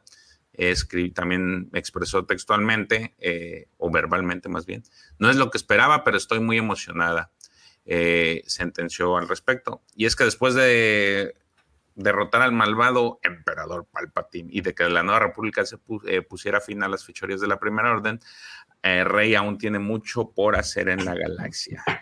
Es, eso fue lo que digo dentro de toda la conversación. eh, se comentó, también comentó un tema de la celebration, de que cómo se sentía. Dijo que se estaba muy nerviosa antes de que subiera al escenario porque nadie sabía que iba a ir, solamente sabía este Katy y un par de personas, entonces dice que estaba emocionada con todo esto. La pregunta es, ¿qué va a hacer Filoni al respecto con esta historia? ¡Tan, tan, tan! Pues Rey va a resultar mandaloriana al final. Sí. Sí, Y, y Togruta, aunque no se le nota. ey, Se le van a desarrollar acá unos, unos Va a ganglios encontrar bien- los escritos de unos Empecemos por decir que qué buena foto esa que tienes, ¿no? O sea, creo que claro, es- la, la- busqué la mejor foto que pude encontrar. Se ve bastante bien, Daisy. Eh, Daisy Sonrisas, creo que tiene una gran sonrisa la señora Daisy. Pero quién sabe de la película. ¿Sabes qué está cañón? Fíjate que estaba viendo la serie de Loki y me quedé con esta idea de que una vez que le dieron conclusión a esta fase, no sé qué fase era, donde ya terminan con Thanos, el gran villano, y todo se termina. La saga del infinito, güey. Sí, pero ¿qué fase era? ¿Ves que, ves que Marvel tiene como fases, güey? Fase Es la fase no sé. 3, ¿no? Pero mi punto es, qué difícil ha sido para Marvel retomar el gusto por el público y generar otra vez. Y me da la impresión de que si Star Wars hubiera mantenido cine inmediato después de Rise of Skywalker, hubiera tenido un problema un poco similar. O sea, volver a construir a un gran villano y volver a trabajar sobre eso, creo que no está fácil.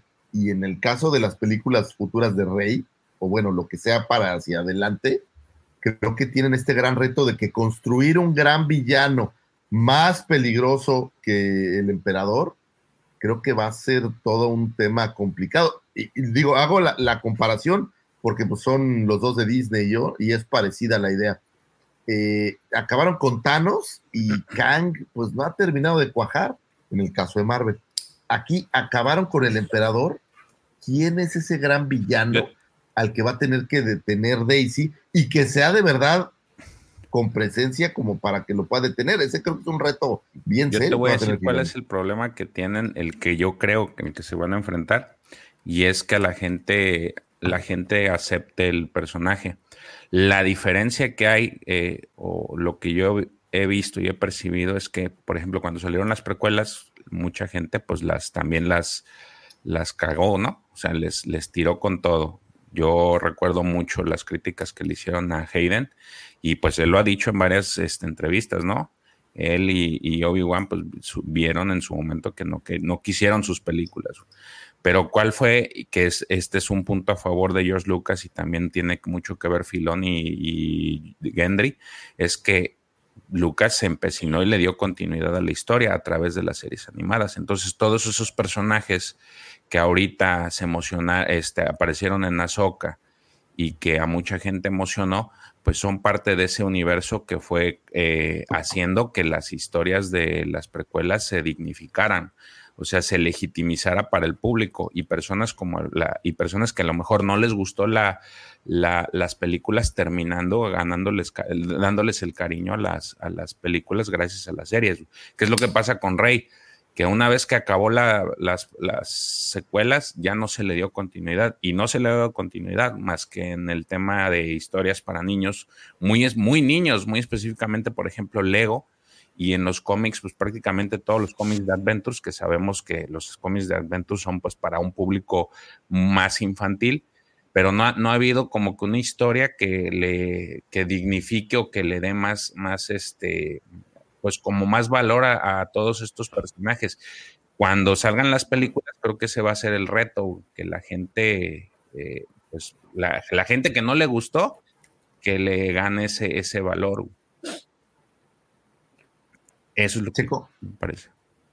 Pues ya digo, para, para eso está Filoni, ¿no? Ya tiene experiencia en arreglar trilogías. Oye, no, pero ya una, una preguntota. Después de las precuelas, ¿Al cuánto tiempo arrancó las Clone Wars? Es 2000. 2008, eh, pero fue la de primero de The Gendy, ¿no? No, no, no, no. La, Clone Wars, la. Es, es posterior a la precuela. ¿Es 2008? Ah, ok. No, pues según yo, más quería saber el dato.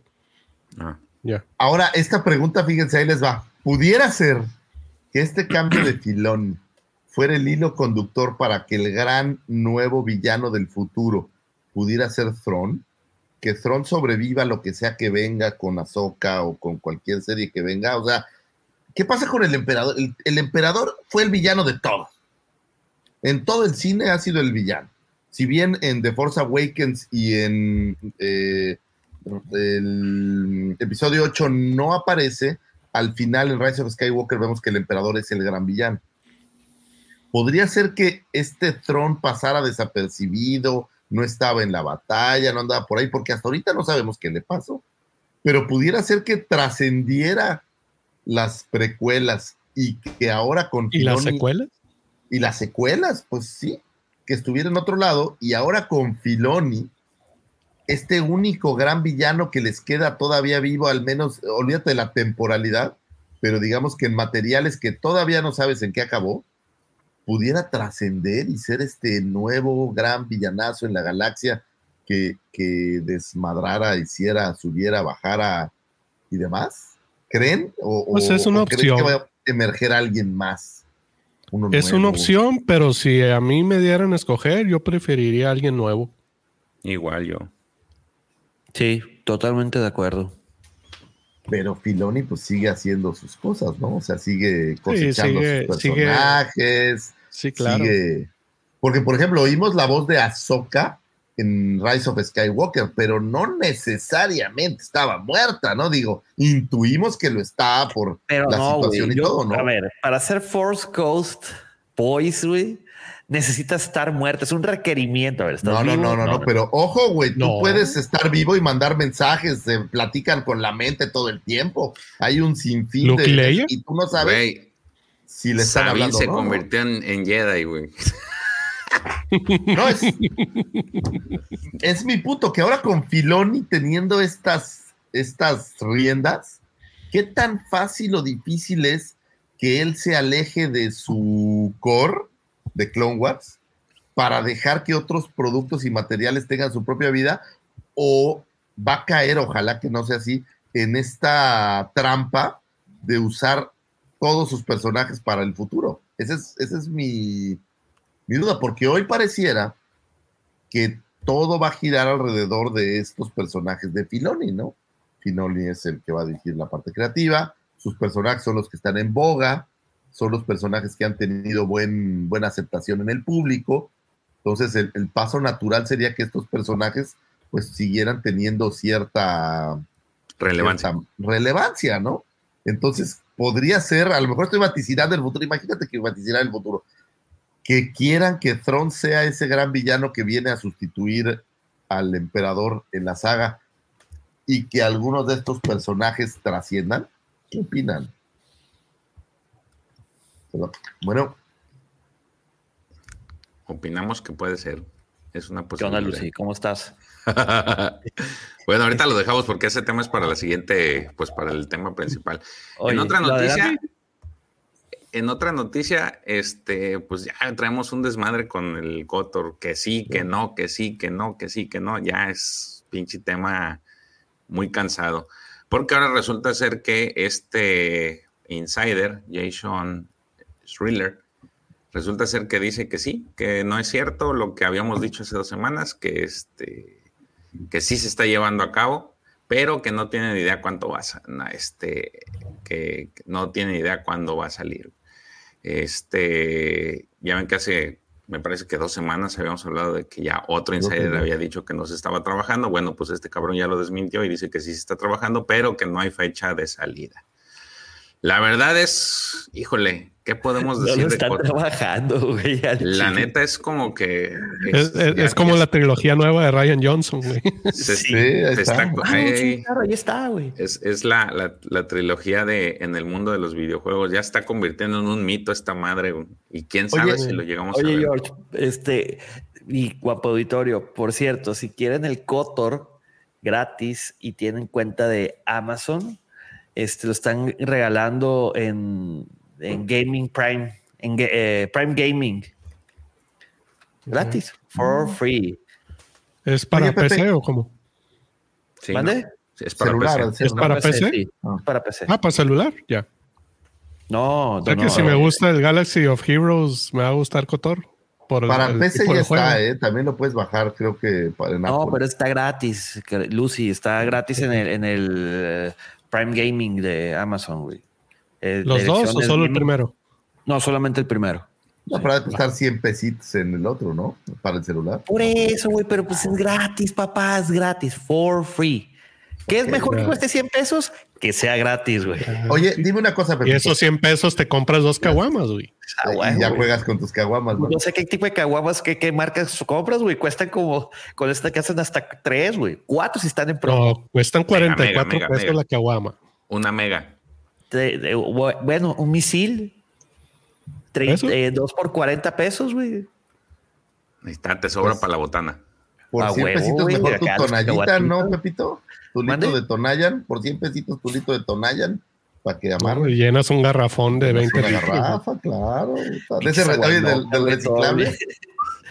Muy bien. Oye, Pepe, dime algo. En las empresas que desarrollan videojuegos, ¿qué tan hermético puede ser o suele ser realmente los desarrollos? Porque aquí estamos viendo que sí, que no, que sí, que no, que sí, que no. Pero a lo mejor realmente hay una empresa detrás que sí lo está trabajando y simplemente están aventando. Es tan notas. hermético como ellos quieran, güey. Hay empresas que filtran todo, hay empresas que no filtran nada. Te voy a poner un ejemplo. Rockstar este, que son los desarrolladores de Grand Theft Auto. Este, ahorita hay un hype en el, en el gaming porque se espera que la siguiente semana anuncien el trailer de, de Grand Theft Auto 6. O bueno, ahorita se conoce ¿Cuál solamente como Grand Theft Auto y lleva 10 años güey, y han sido bien herméticos con ese pedo. güey. Lo van a anunciar en los Gotis, güey. Yo creo que no, güey. Porque les van. Luego te platico mis teorías, güey. Ok. Este. Pero hay otras empresas que van anunciando todo, güey. Todo, todo, todo. Es más, tienen un Inside eh, Weekly, güey, que van anunciando, no, es que vamos en esta parte del juego. Este, mira, ahí les van unas fotitos. Este, está programado para tal fecha. Oye, si no los anuncian, se los hackean, güey. Sí, pues sí. Que fue lo que sucedió con el ¿Cuál Gran sería, salvo la idea de que se haga más popular y mercadear más, cuál sería la idea de estar entre que sí y que no, no? Esa es la parte que no. por no ejemplo, el, el- el juego de Lego, ¿cuánto tiempo se postergó? güey? ¿Como unos dos años? Chingo también. Movieron la fecha de lanzamiento como unos dos años, por lo menos, ¿no? Sí, sí, sí, le- sí, también tuvo su, su tiempito. O hay muchos, por ejemplo. Pero, pero bueno, ahí sí te mostraban algo, acá no hay nada. Exacto. Salvo el- hubo un tráiler y ya. ¿no? Está igual que el de Eclipse, güey. es, sí. Eclipse está en el mismo. Por ejemplo, vamos, el Cyberpunk. Tenía cuántos años en desarrollo, George? Como cuatro años, güey. No, güey, no mames.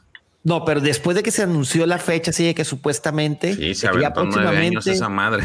que salió Keanu Reeves a presumirlo y Sí, todo el feo.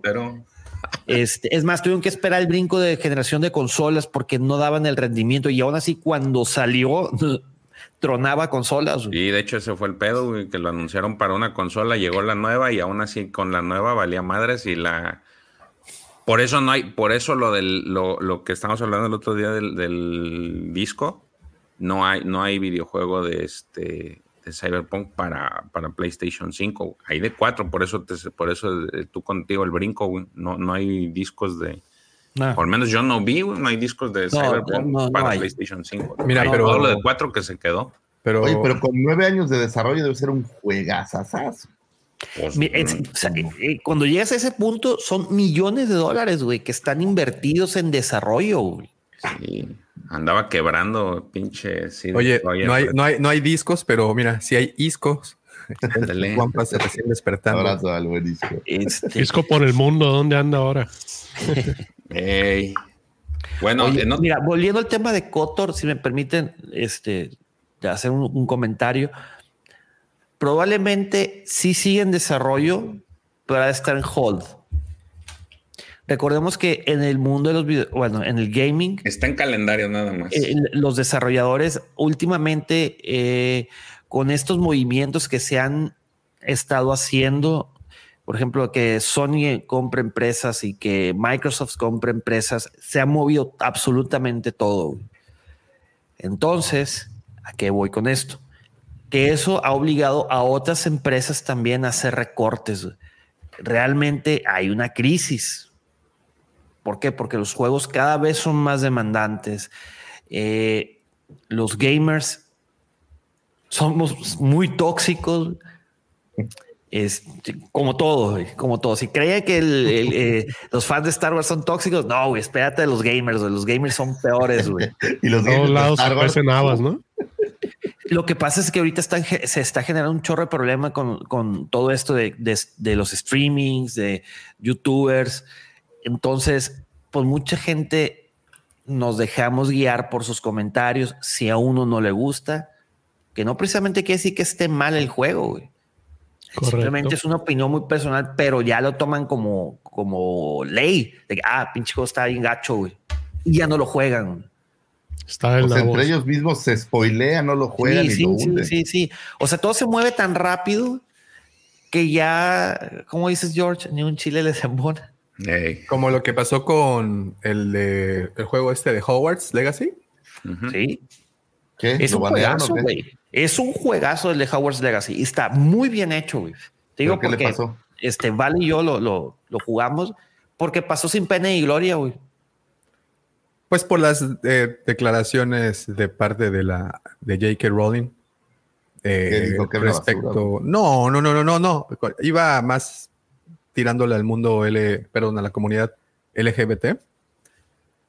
No, la pero verdad no estoy más tan bien creo seguro, que ¿no? el tema ahí con el de Hogwarts Legacy es que no superó las expectativas que se crearon alrededor de él. No, bueno, lo que, lo que ocurrió es que previo a eso, incluso antes de la salida, eh, varios gamers, eh, varios líderes o de opinión o influencers o lo que sea, que quisieron sabotear la salida del juego y pues no querían descargarlo como represalia a las declaraciones de J.K. Rowling. Y se manejó mucho esa noticia, estuvo ahí un par de semanas escuchándose mucho de eso. Pues es que tienen que dejar ya de, de mezclar cosas, ¿no? O sea, estás sacando un videojuego, ¿qué tienes que estar mezclando, creo yo, con, con temas, voy a decir, sociopolíticos o de otra índole? Creo yo que ya. Pero la, verdad, pero como de ahí, ¿no? la, la verdad, digo, pues, lo- que lo sabotearan, pues la verdad es que no. Podías decir, oh, estoy en desacuerdo y bajarlo y en secreto jugarlo porque estaba Así muy te vale bueno. Pues sí. Pues te digo que el- am- al final lo que le pegó a ese juego es que la, la- no, no superó las expectativas. Me parece que el juego era muy repetitivo y la dinámica de juego era lo que le, le- e- esa parte fue lo que le, le Duró jugó un en par de meses, ¿no? O sea, ¿cuánto? Apenas salió, ¿no? A inicios de año, creo, ¿no? Este salió, no tiene tanto que salió, ¿no? Tiene poco, ¿Cuál? ya se apagó. El de ¿no? Howard's Legacy. Tiene, Howard. salió en febrero, creo. Sí, a inicios de año. Salió. Y acaba de salir, apenas va a salir para el Nintendo Switch. No se ve tan chido. Nah, pues no mames, güey. Sí está. Sí, no, pues es Está que no es lo mismo. Sí, güey. Sí, ahí sí la, la raza que se queja de eso, güey, pues no mames, la consola no da para tanto. No Di que lo nada, tienes. ¿no? Sí. güey. Bueno, en otra noticia, ya para terminar, digo, porque la, la noticia principal era precisamente el tema de Filoni. Eh, justo a la par que se dio este anuncio, pues Vanity Fair se avisó, este, pues hizo una entrevista eh, precisamente sobre los, todo el tema de, pues el tema de las series y muy específicamente hablaron mucho del tema de Ahsoka. No vamos a entrar en detalle porque mucho de lo que se dijo aquí es parte de lo que es el tema principal, pero pues vamos, este, algunos comentarios que, que eh, pues estoy resaltando es, por ejemplo, el, el, el tema de Natasha Lui Burdizo eh, sobre, que habla sobre Filoni. Ella eh, expresa que se aprende mucho de Dave y dice, sé que es tradicional en el sentido de que aprendió tanto de George, tiene estos pilares de la narración que le son muy queridos y luego todo lo demás puede ser poco tradicional. Este, por ahí también hay otro comentario que habla de Hayden, también le tocó hablar sobre el regreso de, eh, de, su personaje a la, pues a la saga. Este, él dice que lo interpretó con una deliberada sensación de incertidumbre y se preguntaba si era realmente él o no una invención de la mente atribulada de Ahsoka. Eh, dice, en su opinión, esa es la belleza de cómo se construye el episodio, eh, específicamente en los que estuvo él. Inevitablemente el público tiene que preguntarse qué es lo que está viendo. ¿Es este realmente el mundo entre mundos? ¿Qué es el mundo entre mundos? ¿Es este realmente el espíritu de Anakin Skywalker? ¿O todo está en el subconsciente de Ahsoka y simplemente vamos por el camino de ladrillos amarillos mientras ella se ahoga y lucha por su vida? Creo que el episodio proporciona algunas pistas realmente buenas, pero no explica, no, lo, no las explica detalladamente. Este, déjenme ver por aquí, hubo más comentarios. La línea descendiente este, está llena de Jedi no tradicionales. Eso habla, eh, ahí estaba hablando esta Natasha. Eh, no tradicionales y luego de Jedi que se han convertido, por lo tanto no es necesariamente una línea muy estable y sólida en la que confiar. Habla de, del echaleganismo de, de, Sabine para convertirse en, en Jedi. Eh, la fuerza y Sabine tratando de lograr el uso de la fuerza fue para mí una de, gran metáfora de intentar lograr esa conexión a tierra en su vida real. Ah, porque dice la, la morra que justamente se identificó con el personaje porque estaba viviendo una situación que le parecía muy similar o paralela a lo que se construyó alrededor de, de, este, de Sabine, ¿no? Y entonces eso eso, eso la hizo reír su, su, supuestamente. Muchas veces leí los episodios y decía, me identifico con eso. Obviamente no estoy tratando de alcanzar la fuerza, pero todo está relacionado. Y ya nada más para cerrar, porque todo lo demás sigue con el tema de, eh, del señor Filoni su superpuesto. Eh, habló también sobre Bailan Skoll. Eh, si bien Filoni aún no está seguro de, de qué será de Bailan en ausencia de Stevenson, reconoce que el viaje del personaje no está completo. Obviamente hay una historia ahí, comentó, estamos en un patrón de esperar y ver qué pasa en este momento, pero me alegra que la conversación sea sobre Rey y lo genial que fue.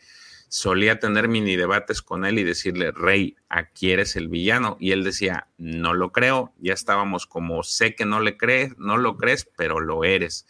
Me encanta que lo estés interpretando como si no lo fueras, que es exactamente lo que piensa Bailan. El personaje se convirtió en uno de los más destacados de la serie, un nuevo favorito de los fanáticos. Creo que habría estado encantado. Lo que más lamento aquí es que no pudo experimentar eso. Me alegro que haya estado en la celebration de Star Wars con nosotros, que haya podido ver el tráiler y que los fans lo, eh, lo probaran. Y no ha sido más que maravilloso eh, el haber trabajado con Rey y su personaje.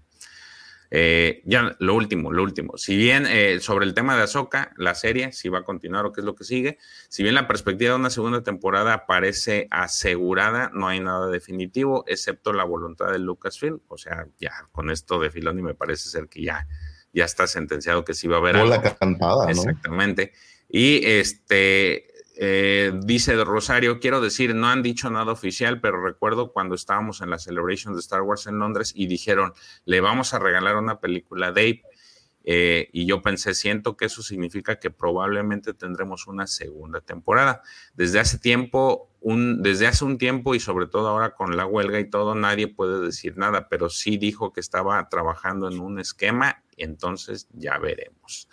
La verdad les recomiendo leer la, entrevista. Está, digo, prácticamente están eh, platicando o hablan sobre pues todo lo que fue en general la serie de Azoka. Eh, tratan a lo mejor de justificar muchas de las cosas que, se vieron en la serie. Y eh, pues lo más importante es el, pues prácticamente lo que dice Filoni con relación a su puesto, ¿no? Que esto es lo que, lo que sale a la luz de, de, cómo y lo que pues da una predicción o una, pues la probabilidad de, saber hacia qué rumbo va eh, viajar la, la, saga con, en manos de Filoni. Entonces, pues ya, ahorita pasemos al tema. Todo, muchas gracias. Bento George, muchísimas gracias por mantenernos informados. ya somos menos. ¿Dónde se se le fue la luz a lo mejor toda esa chica. No, dice que se le descargó el audífono. Uh, que va a conectar otro. Oigan, y bueno, antes de pasar ya, ahora sí, a, a, en lo de la chingada, vamos a tirarle con todo. Ahora fueron menos efemérides, menos noticias. Hijo de su madre. Pues. ¿Hay memes?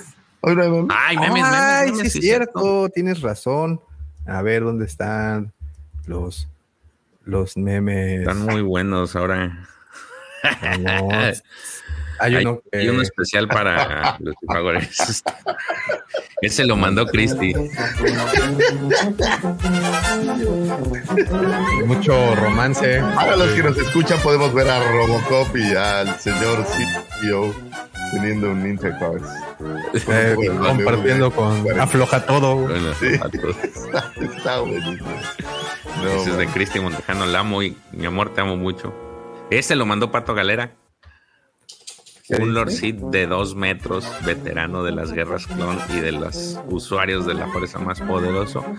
Luke con un entrenamiento de tiempo dudoso y con la percepción de la realidad totalmente alterada.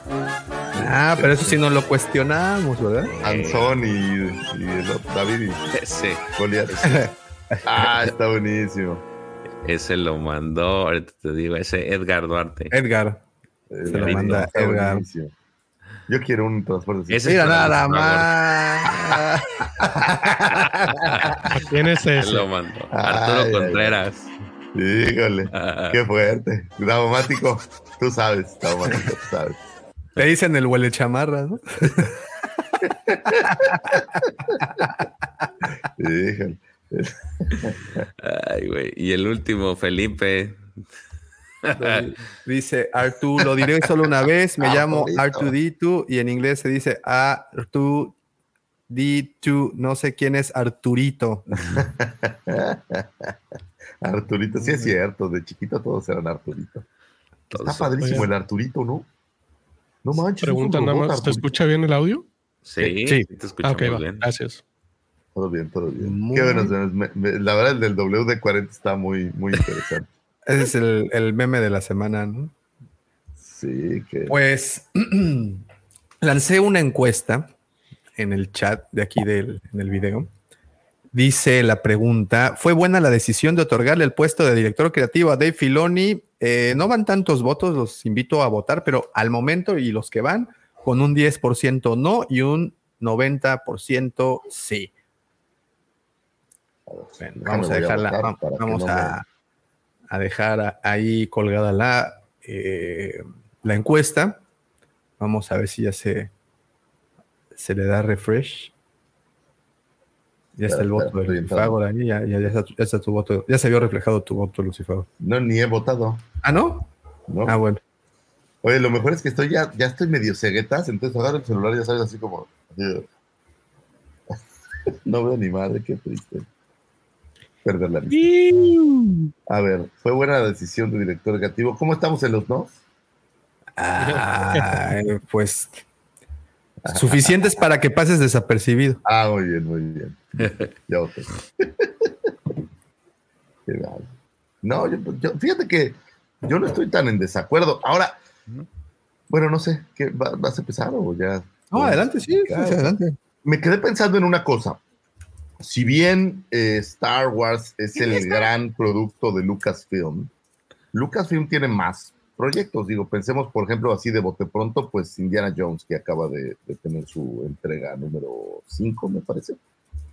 Entonces, cuando tú dices director creativo de Lucasfilm, pudiera ser que no solo estuviera involucrado en los proyectos de Star Wars, ¿no? Sino que fuera director creativo de algunos otros proyectos. Eh, entiendo que, por ejemplo, Lucasfilm también tiene la sombrilla eh, en su panza eh, ILM, entonces, o Skywalker Sound. Entonces, creo que el hecho de convertirlo en director creativo le da más responsabilidades, no solo sobre la saga de Star Wars, esto es más una reflexión que una queja o cualquier cosa, ¿no? O sea, le da más responsabilidades no solo sobre la saga de Star Wars, sino sobre todos los eh, proyectos que se tengan dentro de Lucasfilm. Y yo no sé, voy a lo mismo, si estos proyectos nos lo van a robar para los proyectos que todos los fans queremos que desarrolle. No lo sé, no, no tengo claro específicamente un director creativo en Lucasfilm que, que tanto abarca todo, ¿no? Porque no es director creativo para Star Wars, es director creativo para todo Lucasfilm. Entonces, si mañana anuncian Indiana Jones 17, o si mañana anuncian que van a estar produciendo los efectos especiales de Tiburón 12, o El sueño de mi vida, si anuncian Sharknado 9 y, y va a ser producida directamente por Lucasfilm, no sé si él va a estar involucrado ahí, y yo no creo que puedas poner una Togrut en Indiana Jones, ¿no? Es solo una... ¿Tú qué sabes? una- Pusieron una a, Arquímedes en la última, güey. Bueno, Entonces, sí se pasaron del super lanza, ¿no? Mi punto cuál es, creo que le va, lo que mencionaba antes, creo que le va a quitar concentración de los proyectos específicos que él tenía asignados, vamos, incluso su película, porque va a tener que estar involucrado en más cosas. Porque si no es involucrado en más cosas, pues solo es un puesto de mero, pues vamos a subirle el sueldo, ¿no? De otra Ahora- manera, ¿cómo podría ser el director creativo de todo Lucasfilm?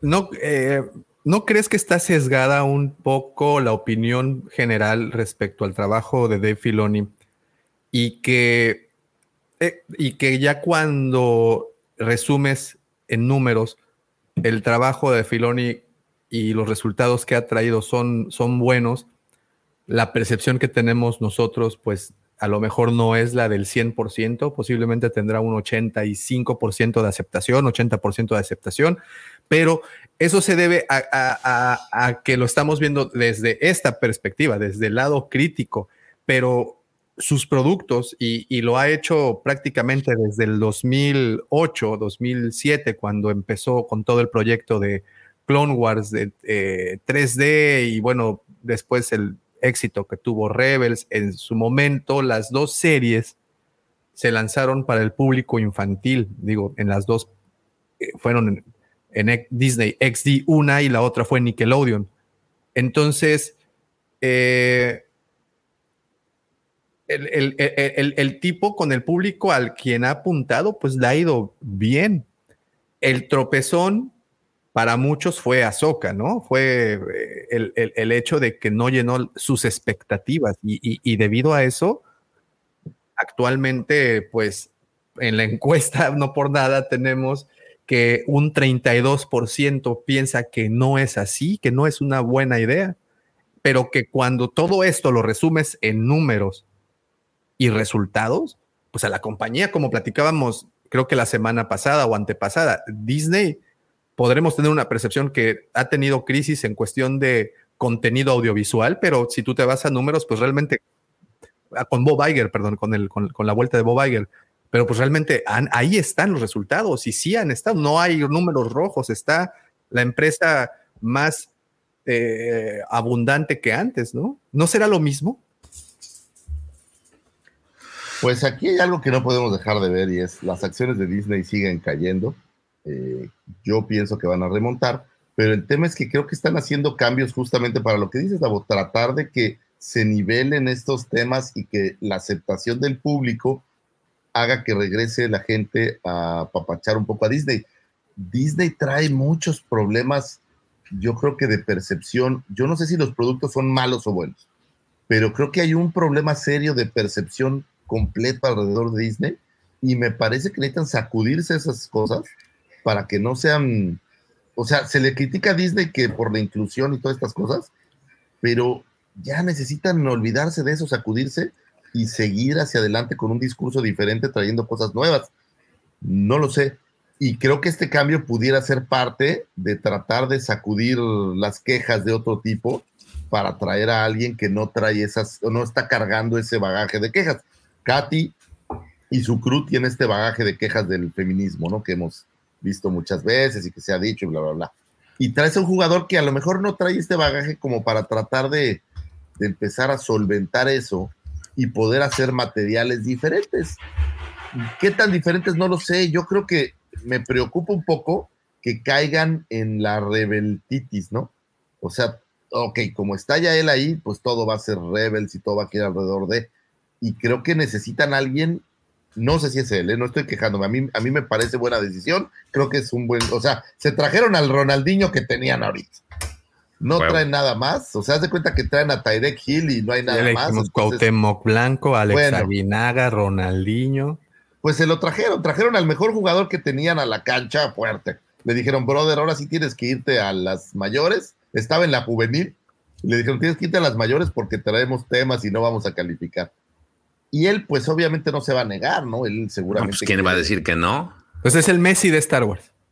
Yo creo que hoy en día es el Messi. No, no diría que es el Pelé, pero en lo que sucede hoy, Lucifer. Ahorita ese tema está bastante delicado.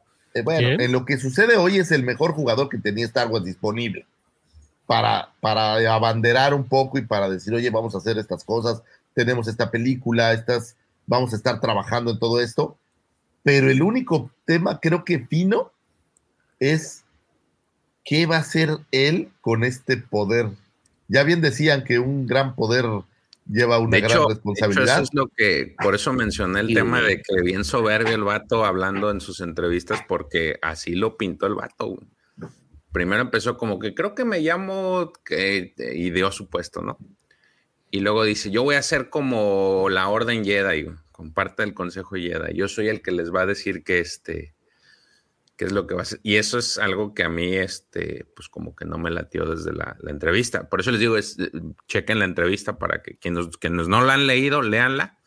Y creo que el argumento que trae él es, es eso. La, la, la- ¿Qué es lo que sucede? Como tú dices, me parece que fue una jugada buena para quitar de la ecuación a Katy, porque pues Katy, bien que mal, o para fortuna o desfortuna de muchos, es el, pues es el, es el, es a donde enfocan tanto las, los aplausos como los, este, como tirarle. Ella es, digamos que ahorita el enemigo público de los, de la gente que no le, no, que por la, la gente que le ha disgustado Star Wars. O sea, en Katy ven el responsable. Entonces, ¿qué es lo que hacen? Ponen a este güey como ahora, güey, tú vas a recibir todos los chingadazos. O sea, como chivo pues, expiatorio. Pues no como chivo expiatorio, sino que le, están dando un refresh lo que dice Lucifagor. Yo lo voy a poner a él que no está tan, este, no tiene una mala imagen o una mala impresión. No, no mala imagen, sino que no está dentro del, eh, de la, del mundo de, Star Wars. Él es el que tiene, pues, créditos suficientes para decir lo que, lo que dice, pues está bien, ¿no? Eh, entonces, él está ahí, que es, pero él dice, yo me voy a encargar eh, ahora sí de, guiar a los, a los directores, sí dice, a guiar a los guion, darle guion a los, darle su, su el encausa, encauzar a los, a los guionistas, a los directores en, temas de Star Wars. O sea, yo los voy a apoyar dándoles la visión, mi visión del, tema, ¿no? Entonces, eso hasta cierto punto, pues sí es algo que, que, por lo cual al menos yo me reservo, porque precisamente lo que dice Lucifagor, no sé si vayamos a empezar a ver una sobreexplotación de los personajes que él ha escrito en aras de poder consentir a los fans.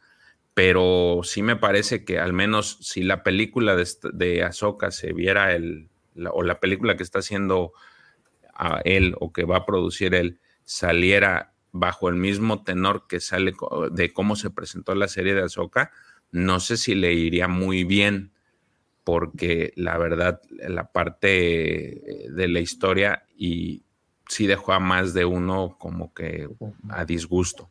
Y yo he visto, me ha tocado ver algunos podcasts de gente que no, no, no podcasts, videos eh, hablando sobre las, lo, que, lo que para ellos fue Azoka desde el punto de vista de que no son fans este, dañados como uno. Y sí les dejó, mucho, y, y sí les dejó mucho que desear la serie. ¿Por qué? Porque hay muchas cosas que desconocían y hay muchas cosas que no tenían sentido. Y, eso es lo que a mí sí me preocuparía si siguiera con ese andar de, querer replicar lo mismo que hizo en, Azoka, porque al final la película, pues la intención es jalar, captar más público, captar nuevos, nuevos fans, este, agremiarlos a los, a los fans. Y si pasa algo así, pues creo que no le iría muy bien.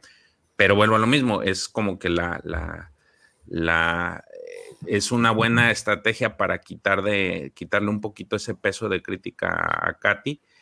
Y pues no había otro, es, es lo, que, lo que digo también, no, no, no había a quien, a más aventarle al ruedo. Me parece que sí es capaz de hacer muchas cosas él, es, es muy bueno, pero pues sí tengo yo mis reservas, sobre todo, les digo, por toda la conversación que da él en la entrevista, me queda claro como que o el tipo es este, no lo quieren, más bien lo, tienen en tan alta autoestima que, que, para ellos todo es este, todo lo que dice él está bien. Eh, y nadie, y también por de, que muchos de los actores, muchos de los de, las personas que se que están alrededor no, no están tan metidos en, en temas de Star Wars como él o me parece que el tipo de plano se va por la libre y le vale madres todo lo que dicen y se hace lo que yo digo. Este, Oye, pero a ver, a ver, eso, está muy interesante, porque al final si me pongo a escuchar opiniones, y me pongo a escuchar, oye, esto está bien, esto está mal, esto no lo pongas, esto sí hazlo, pues al final la decisión que tiene que prevalecer, pues es la de que el que tuvo la idea original, ¿no? Porque si no se va denigrando y se va transformando al grado de que ve lo que pasó con los episodios de las, de las secuelas se le metió tanta mano al guion que pues por eso está así como está, ¿no? De hecho, por eso digo que él, va a tener injerencia. Antes no tenía injerencia en los productos de arranque. Ahorita sí va a tener, él va, él va a tener que estar metido en todo. O sea, él va a estar ahí inspeccionando desde inicio a fin un producto. Este, eso, él, él, es el que va a decidir si algo va o no va. Así, así, así como lo planteó, este, dice, yo voy a hacer la orientación, pero ya sabemos que al final si él dice, güey, esto no está bien, pues lo van a quitar. O sea, vamos a pensar nada más en la parte narrativa. Si hay algo que él no le parece, pues va a externar su comentario y es a lo que voy. O sea, no, no, aquí hay dos vertientes. O el vato sí les dice, güey, pues está bien, pero nada más acomódale, o güey, no, así no está chido y se hace así, que es lo que siempre hemos que va de la mano con lo que también he dicho del Story Group. El Story Group no sirve de nada, pero pues si llega Filón y dice, güey, lo quiero hacer así, y el Story Group te dice, no, pero es que si te fueras por aquí, ah, ok, y le hablo a Katy, Katy, quiero, lo quiero así, pues chinga su madre el Story Group, ¿no?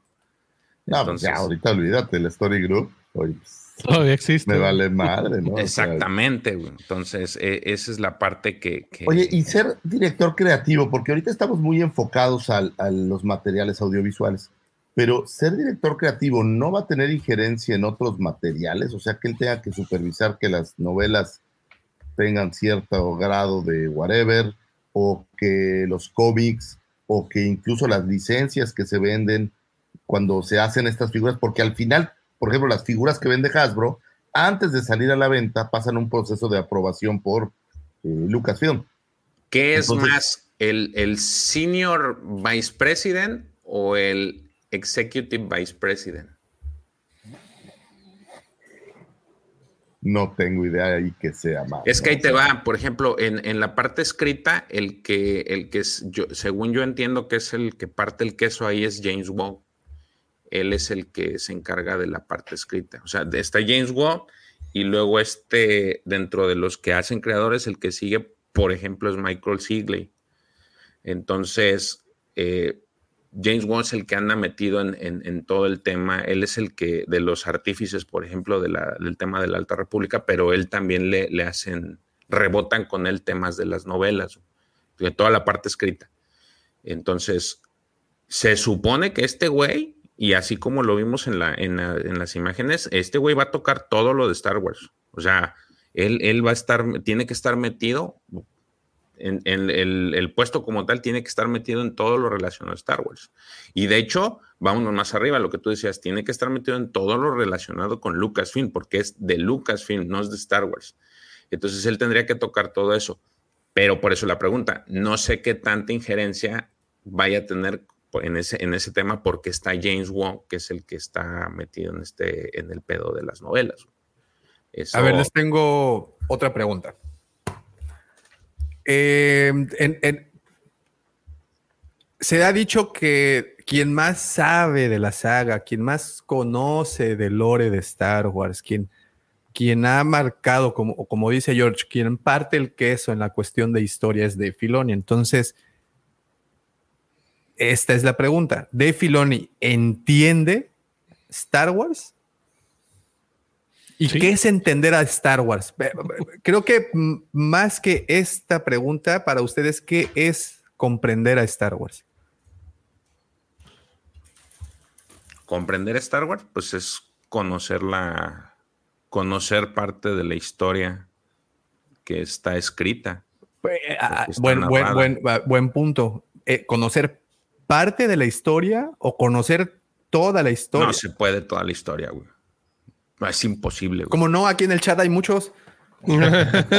Ahí en los comentarios que nos dejan, en, perdón, en los comentarios que luego nos dejan en los eh, aquí en el en vivo y en los videos que subimos a, aquí al canal.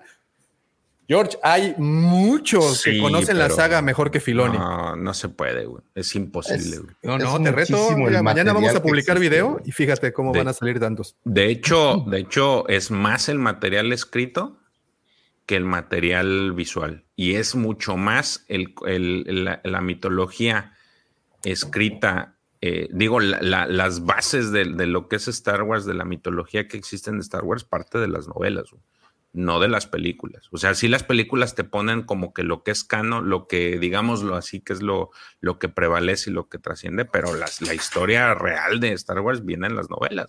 Sí, O sea, la es- es- carnita, es la, carnita es de ahí. ahí. Y entonces, en, es- en, ese, en, con- en esa premisa, pues, ¿quién ha leído más de 300 novelas? Davo, ¿puedo poner una, una, una imagen? No lo sé, Pepe, ¿puedes? Estás vestido la imagen. La pregunta es, ¿crees Si poder? traes ropa, sí. La pregunta exactamente es, ¿querés poder? Eso es entender Star Wars, güey. Sí, güey. Sí, un poco así, no está fácil, ¿no? Sí, Pues es que entender Star Wars, yo, ok. Hablamos de Filoni como heredero de, de Lucas. Pues ¿Estamos de aquí como lo pone Javi, fíjate. Dice, si no lo entiende él, que trabajó codo a codo con el hacedor, apaga y vámonos y listo. Esa es justo lo que voy. O sea, pues él entiende la visión que tenía George, güey. El tío George. Entonces, pues sí, definitivamente hay demasiadas vertientes, hay demasiados, es- eh, giros de tuerca dentro del universo de Star Wars, güey. Este, no hay forma que una persona, una sola persona en- alcance a comprender absolutamente todo, porque al final del día vamos a encontrar con lo que nos hemos estado encontrando, contradicciones dentro de la saga. Exactamente.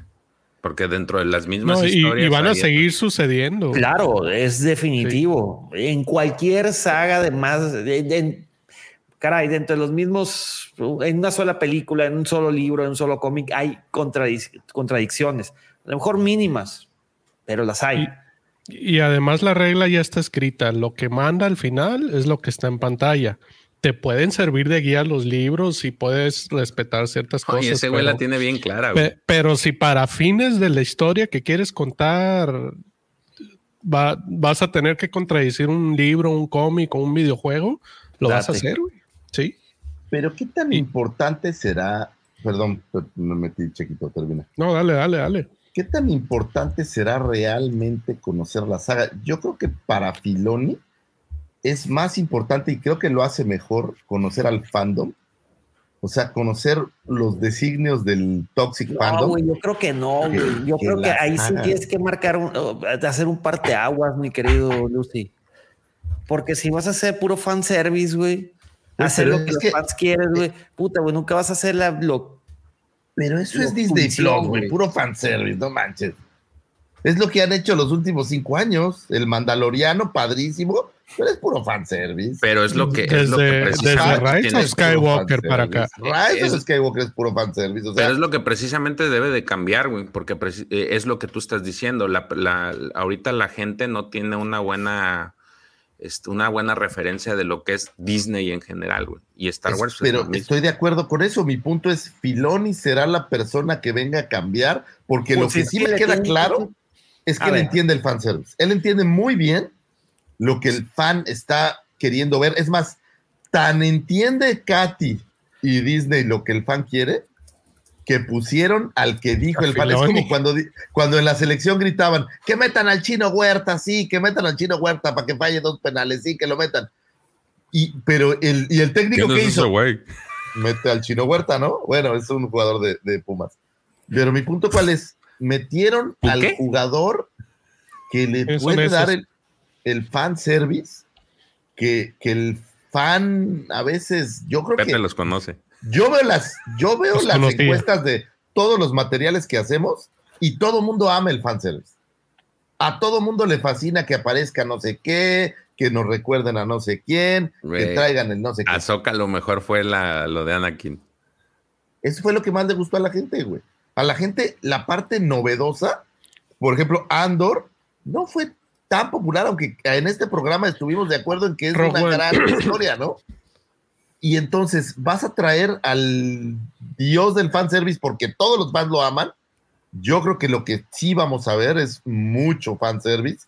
Vamos a ver muchas eh, historias que se entrelacen con cosas que ya existen, porque ya saben qué es lo que los fans les gusta, aunque se quejen de todo. Hay más gente, creo que, que está de acuerdo con ver eh, a, a Yoda de regreso, o ver a Rey de regreso, o ver a Thrawn de A ver, regreso. pero, O sea- por ejemplo, empecemos con. Ok. Empecemos Ya, con lo primero. No, no, no. No, a ver, no te metas rookies, Pepe. Estamos aquí echando No, el cafecito temprano. Tranquilukis, güey, Calmo, tranquilukis. También, también no, no me hables con desesperación, porque. Fíjate. El No Mandalorian. cabronukis. el Mandalorian y Grogu, güey. The Child, como se conocía cuando. The Asset, cuando, cuando salió. Pues yo no vi mucho fanservice en la primera temporada.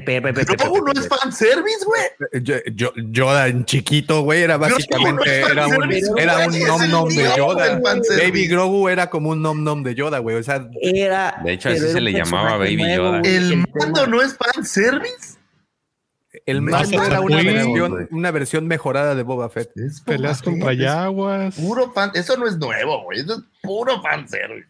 Puro. A ver, a ver, a ver, a ver. Siguiente, a ver, entonces, a ver, contéstenme esta pregunta.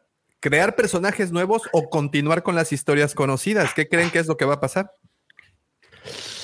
Pues estaría chido una mezcla de todo, porque fíjate, Sí. hemos, visto, hemos visto mucho de Clone Wars Anakin, Ahsoka, pero ¿no estaría chido ver algo de Luke?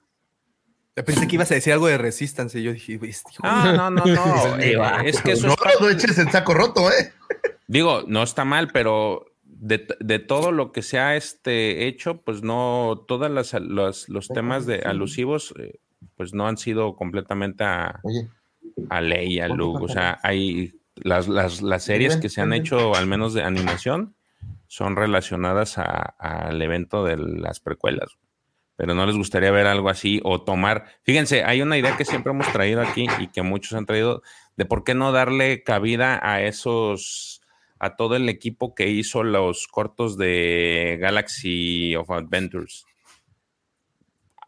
Dejar de que sean cortos y que sean historias, no necesariamente que tengan que ver, pero por ejemplo lo que vemos en los cómics, Pepe, historias independientes, o sea, que, estén dentro del mismo eh, espacio-tiempo, pero que sean historias nuevas. O sea, güey, estaría, yo, a mí me gustaría, digo, yo no soy fan de la trilogía original porque a mí no me tocó, o sea, sí fan enorme, me gustan mucho, pero no fue a lo mejor mi, como yo hay muchos que no fue su fuerte. Entonces traer historias en las que veas a Luke, veas a Leia, veas a Han, estaría chido, a lo mejor en una forma animada y darle cabida a lo mejor en los live action a personajes nuevos o personajes que, por ejemplo, vimos a este Cod Van una historia que, que, relacionada pudiera ser, Pero, pero sí habrías, tendrías que abrir el espectro para que. De lo que está anunciado, pues es historias conocidas, ¿no? O sea, sabemos que hay una película de Filoni, que es historia conocida, y sabemos que hay una de Rey, que es alguien que conocemos. Solo hay una película anunciada que no es de historia conocida, que es la que van a ir. El origen de los Jedi, ¿no? El origen de los Jedi pero yo creo que vamos a seguir viendo personajes conocidos, personajes populares, variantes de personajes conocidos. Yo estoy de acuerdo con Pepe que el Mandaloriano era una historia. En un inicio, sí. En un inicio nueva, pero con mucho fanservice. O sea, yo creo que es una mezcla, o sea, desde el que ves a IG-11, o sea, todo es fanservice en el Mandaloriano. Creo que el libro a Pero, pero a mí me parece sí, que sí, sí era así, pero luego se fueron pues, a, lo, ya conocido, ¿no? Porque sí, ok, hubo fanservice, salieron los Yaguas, un Yoda chiquito, un IG-11, un Mandaloriano que lo veías y todo el mundo me preguntaba, oye, ¿es de Boba Fett? No. O sea, estaba esa parte del fanservice, pero personajes nuevos con una historia totalmente paralela, ¿no? Y ya después trajeron que a Luke, ya después trajeron que al mismo Boba Fett, ya después empezaron a hacer todo. Ajá.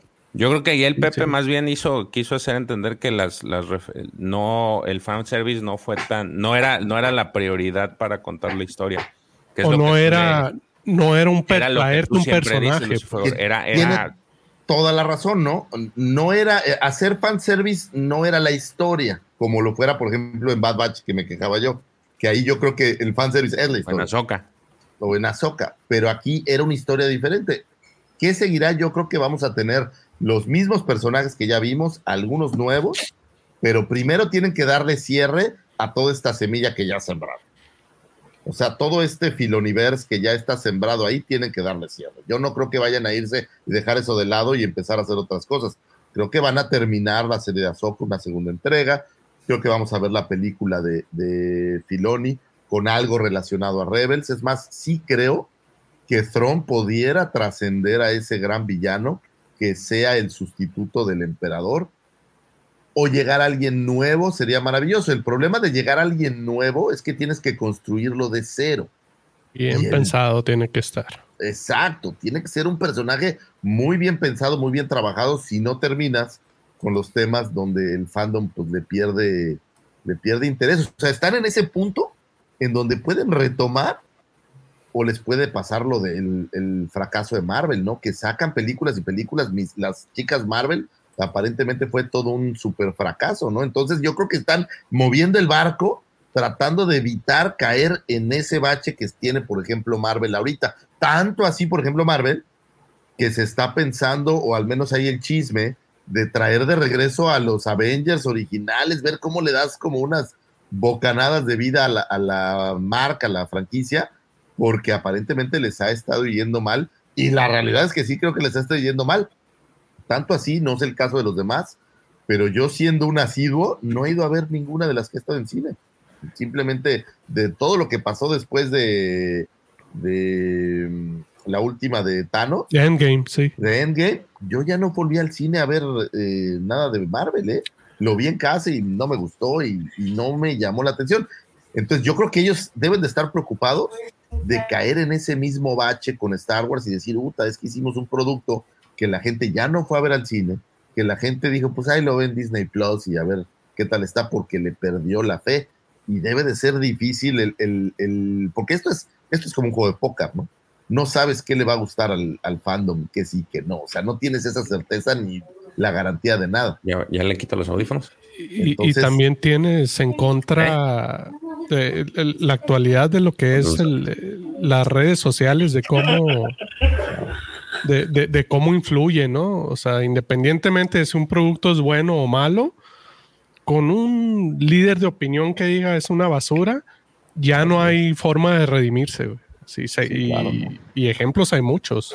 Pero con uno o dos que, bueno, no uno o dos, obviamente hay más, ¿no? Pero, pero con que se arme, ¿cómo decirlo? Una escalada de, de opiniones, ya tu producto, independientemente de que sea bueno o malo, económicamente puede fracasar. Oye, que casten a Taylor Swift y así al menos venderían hartos boletos. Mira, Oye, a ver, mira esto que dice Isco. Para mí, uno de los buenos ejemplos sobre mandarse a hacer algo sin fanservice es Andor. Sacarte de tu zona de confort y ser recompensado luego algunos episodios.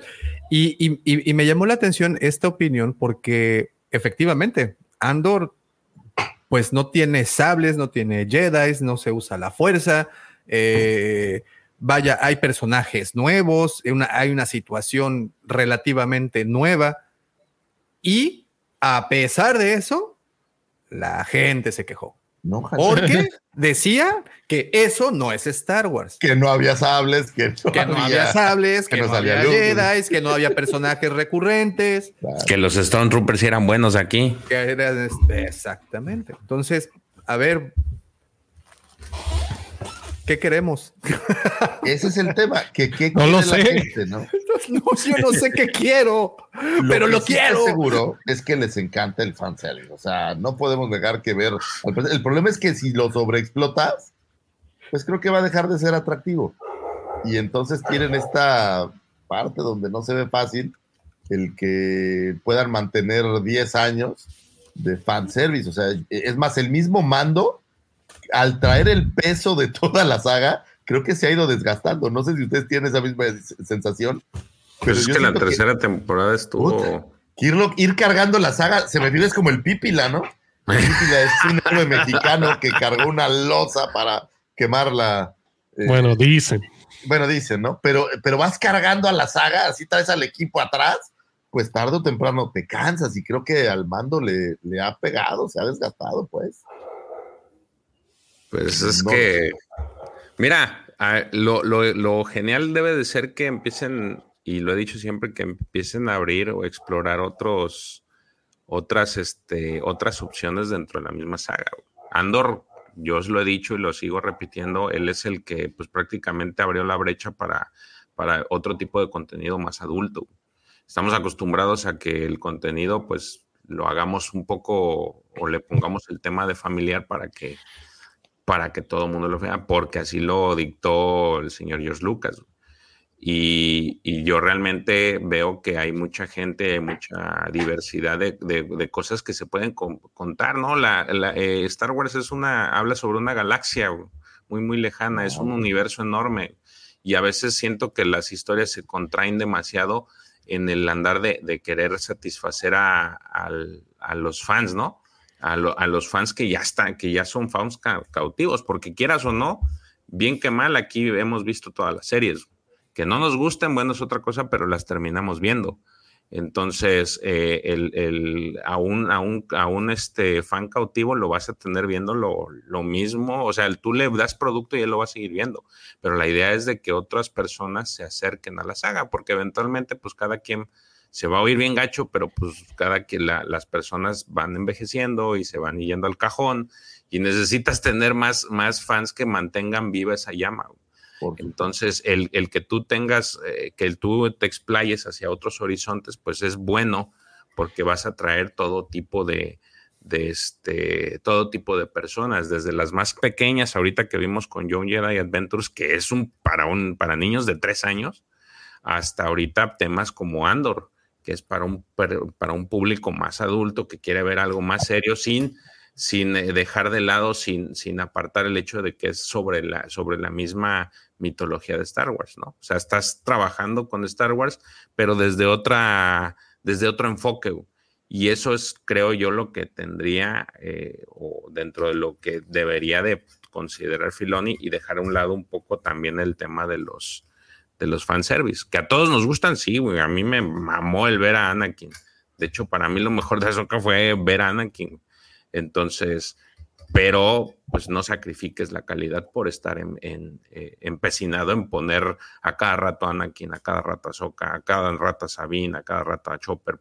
Realmente, y si más si no les das una, no les das una historia de verdad que, que de valor, o sea, que de veras digas, ay, güey, es- esto está muy chido, ¿no? Y creo que también hay que tomar en cuenta que no hemos visto a Filoni en ese papel, el papel de, de dirigir, o sea, de ser supervisor de muchos proyectos. No lo hemos visto, hasta ahorita ha sido supervisor de sus proyectos. O sea, es su película, es su serie, es su programa, se le hace lo que quiere, ¿no? Pero ahorita que va a tener que supervisar como más, más versiones, más proyectos, no lo hemos visto en ese papel. Entonces, quién sabe, a lo mejor es un cuate que diversifica, sería padrísimo que diversificara eh, las series o las películas. Que regrese Resistance, por favor.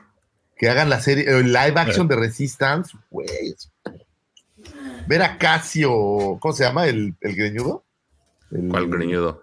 Ah, el- este Jigger. este, ver a Jigger en vivo sería maravilloso, ¿no? Entonces, eh, no lo sé, creo que puede hacer, aunque sigo creyendo que no vamos a tener de manadas de él personajes tan nuevos, pero sí creo que él podría darle juego a gente diferente. Y quién sabe, tal vez en un par de años veamos algo, algo diferente, aunque ustedes creen que este, esta decisión va a cambiar la decisión de las cintas de las que ya se ha hablado, no creo, ¿no? De las cintas, puede ser que sí, pero de la, ahorita de, los, de las series que ya están en puerta, no creo, porque ya algunas ya están, pues ya creo que ya deben de estar listas para, para anunciarse. Se especula que el siguiente año se van, van a hacer cinco, cinco productos, que son Skeleton Crew, The Acolyte, Andor, eh, Bad Batch y Tales of the Jedi. Al menos de, de esos, seguros que ya están, ya estaban, eh, pues ya estaban con la, la fecha de salida, era Skeleton, eh, de Acolyte y Andor. Entonces, al menos yo, yo creo que de entrada esos productos, pues no tendría ya por qué tocarlos. Pero a partir de, no sé, de Bad Batch, porque pues él es de, es de él, ese no creo que haya ningún pedo. Pero Tales of the Jedi me parece que, ser, que ahí ya tendría que empezar a tener injerencia él. O sea, él ya a lo mejor tendríamos que darle la responsabilidad de ese porque ese ni anunciado, no, no se han anunciado trailers ni nada. Pero pues ahora- también era proyecto de él. También en lo que está del DAO es, es como agarrar un equipo medio chafa, ¿no? Como director técnico, porque no sabes, si te va mal, te van a apedrear, no van a decir, no, puta, qué decisión. Y si te va bien, pues vas a ser el héroe. Pero Entonces, pues es inherente al- a la Hay, hay- hay posición, que ¿no? ser optimistas. sí. No, yo como creo que cuando Maradona, yo creo que- como cuando Maradona agarró a los dorados, todos vaticin- vaticinamos un desastre y llegó a dos finales, loco. Sí, sí, tiene Lo razón. La único pura sí es de, que, carrera, es de sí. que ahora veo, si él entra, él ya entró, entonces cualquier cagada, ahora sí va a tener cara, güey. O sea, Sí, ya va a porque antes tener era medio ambiguo. Sí, antes le- no, antes se la nebuloso. aventaban a Katy, güey, pero por eso lo puso este, órale, güey, recibe los vergazos. Es imposible Entonces, odiar a los. Entonces, a ver qué tanto le aguantan la candela a quien no le guste los productos de este güey. O sea, y, y qué tanto van a decir, ay, es que es Katy, no, güey. Ahora este güey es el que dice y el que, el que da la última palabra. Es una gran responsabilidad Sí, agarrar o al sea, fandom. Qué nada- ventaja ser ahorita tener de tu lado al fandom. Pero pues eso se pueden voltear en cinco minutos. Sí, Son, como dice Pepe, son retóxicos. Sí, así como davomáticos, se quejan y hacen videos. Y la Por eso quien- quienes vean a Rey y no les guste Rey, güey, este güey, ahora sí que ya se la van a aventar. Que no les No, guste no, las... decir, yo estaba, güey, pero yo, ese ya- yo no fui, ese ya lo había puesto Katy, ¿no? Eh, Ya ahí, ahorita sí ya es responsabilidad de él. A partir del momento que toma, ya, ya sabes que es pedo de él. Oye, y, y dándole un poco de, de respuesta a esta pregunta que, no, que hace Joao, eh, él dice, ¿quién sería el nuevo gran villano? Porque si no, le irá igual que las secuelas donde trajeron al emperador para tratar de mejorar algo en la trama. Para ustedes, ¿qué sería un gran villano? Porque pues estamos hablando que nuestro gran villano era el emperador. ¿Por qué? Pues porque quería el poder absoluto de todo el universo. Qué gran motivación, qué otra motivación o qué diferente motivación podrías darle a otro vi- villano. ¿La misma? ¿Que querer el poder absoluto o qué quiere el nuevo villano? Por eso necesitas a alguien distinto, a lo mejor alguien como Caesar o alguien así diferente. Yo creo que un villano tendría que ser alguien eh, ya por ahí en algún lado escrito y creo que el gran fin pues siempre es conquistar la galaxia, pero pues ya está trilladón, entonces quién sabe si, por ejemplo, el- el- la maldad de Thanos no era tan maldad, ¿no? Digo, era una cosa horrible lo que pensaba, pero decía, es que si se desaparece la mitad de la galaxia, va a haber comida y va a haber mejores condiciones para todos. O sea, no era per se controlar el, uni- el universo, la galaxia. O ¿Tú quieres traer a Thanos a Star Wars? No, pero puedes tener un fin diferente que no sea el Ultimate Power, ¿no? O sea, buscar un fin. Pensé que ibas a decir que no sea John Boyega, pero un fin diferente. Pero, no estaría mal, ¿no? Pero, pues, a mí no me disgusta la película de Rey, por cierto. ¿eh? Me, me gustaría ver a Rey en pantalla más. Creo que tiene, tiene candela todavía que dar. Y que Yo creo que en ese, en ese tenor tendría que ser un personaje, la, la- la antítesis del, del- de este personaje, ¿no? En este caso, pues a mí me gustaría ver a un Sid, güey.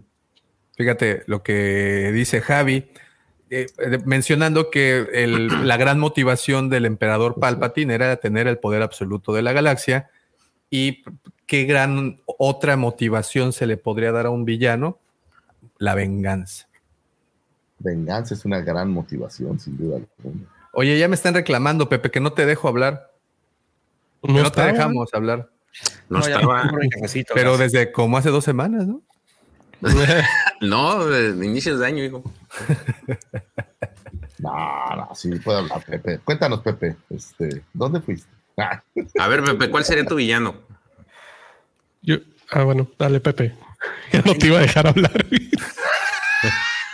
dale, dale, dale, dale, dale. No, espérate, a ver, habla Sergio, déjame pienso. Es una Ah, excelente. ya ves por qué luego. Ay, ve- ¿Ves, Raúl, por qué no lo dejamos? Espérate, güey, o sea, O sea- voy llegando por un café y ya. Te la dejan cantadita, Pepe, y la fallaste, pues también. Ah, ahí, ahí te va la recta. Fuera del parque, ¿no? Este, a mí se me ocurre, digo, por ejemplo, ahorita mencionaban el tema de la venganza. Este, Palpatine, pues era gobernar el universo. Fuerza, Pepe. Pu- pudiera ser igual, ok, traigamos un Sith. Ya se estableció el tema del balance de la fuerza del lado de los Jedi. Ah, pues ahora yo tengo, yo, yo como Sith, para mí el balance de la fuerza es esta otra cosa y quizás explorar ese, ese lado, ¿no? De, de los Sith. Que siento yo que en pantalla los Sith no han sido tan explorados como, como en los libros, en No, las no, novelas, no, no, en los videojuegos, ¿no? Podría ser una muy buena. ¿Qué tal le sonaría que el gran villano fuera el hermano? ¿De quién? Pues de todos. Bro, No, bro. está, está el padre, la hermana y el hermano, Ah. ¿no? Entonces, eh, esta Está el santa hermano de decir, el hermano que fuera esta versión, digo, ya lo vimos por ahí en una imagen en Azoka, pudiera ser esto, que esta fuerza negativa que emerja como la nada de la historia sin fin a destruir todo porque pues se les acabó la imaginación. Oye, ¿y qué tal una aproximación distinta a los hits en donde los haces ver justos? Y, que, y a los Jedi los haces ver como una secta de, de, de, Fanáticos. de- de fanáticos. Pues ahí tienes ¿Qué, Visions, qué, qué? Secuestran niños. Sí, claro. No, tú, ahí está Colita.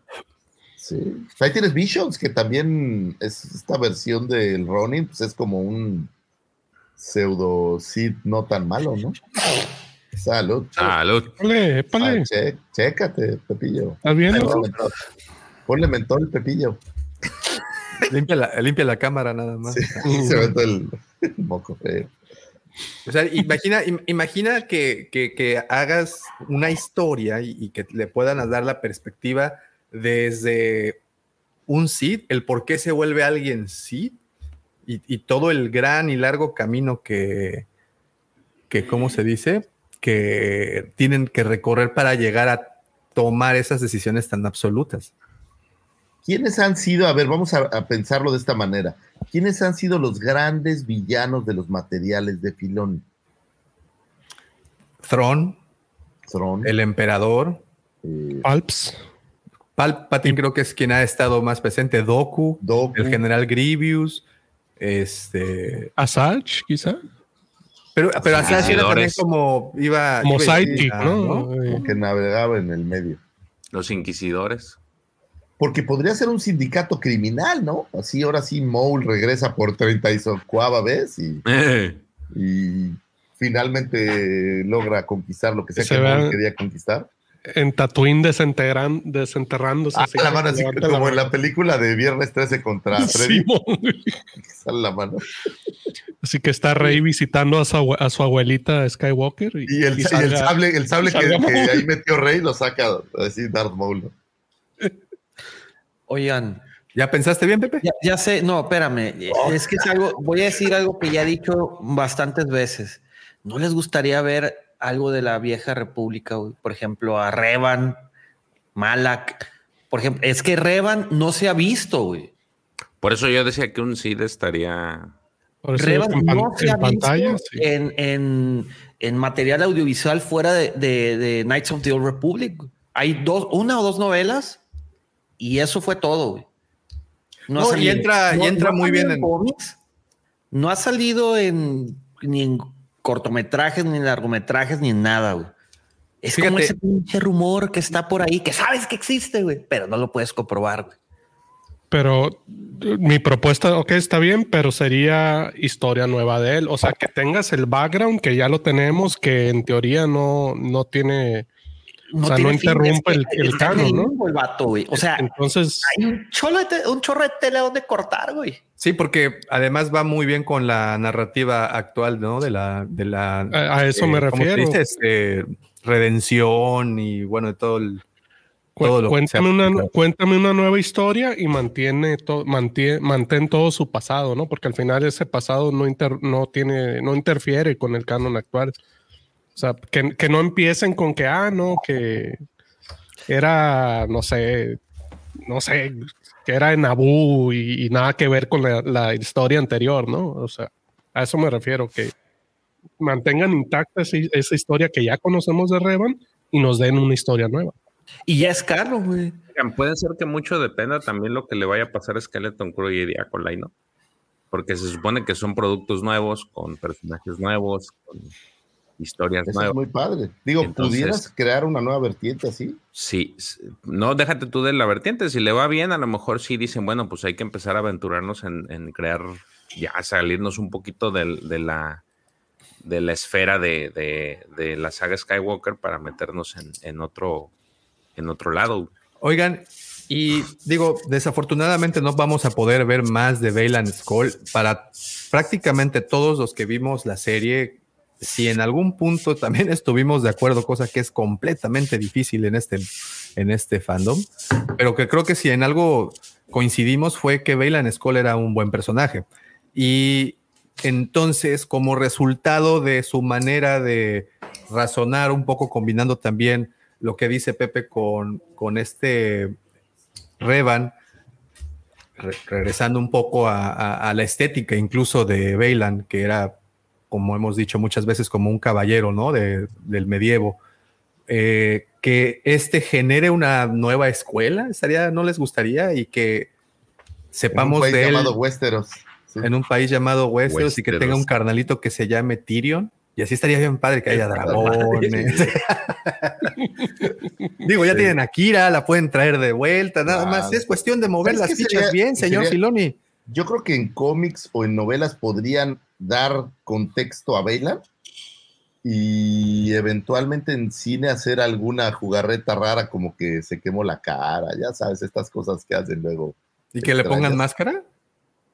Lo malo es que el actor era, ¿no? O sea, no solo era el personaje, sino el actor también lo Claro, hizo. la interpretación que hizo. Entonces, cambiarlo, quién sabe, pero a mí me encantaría ver más de él, creo que es de los más emblemáticos que tuvimos en, en Ahsoka. ¿no?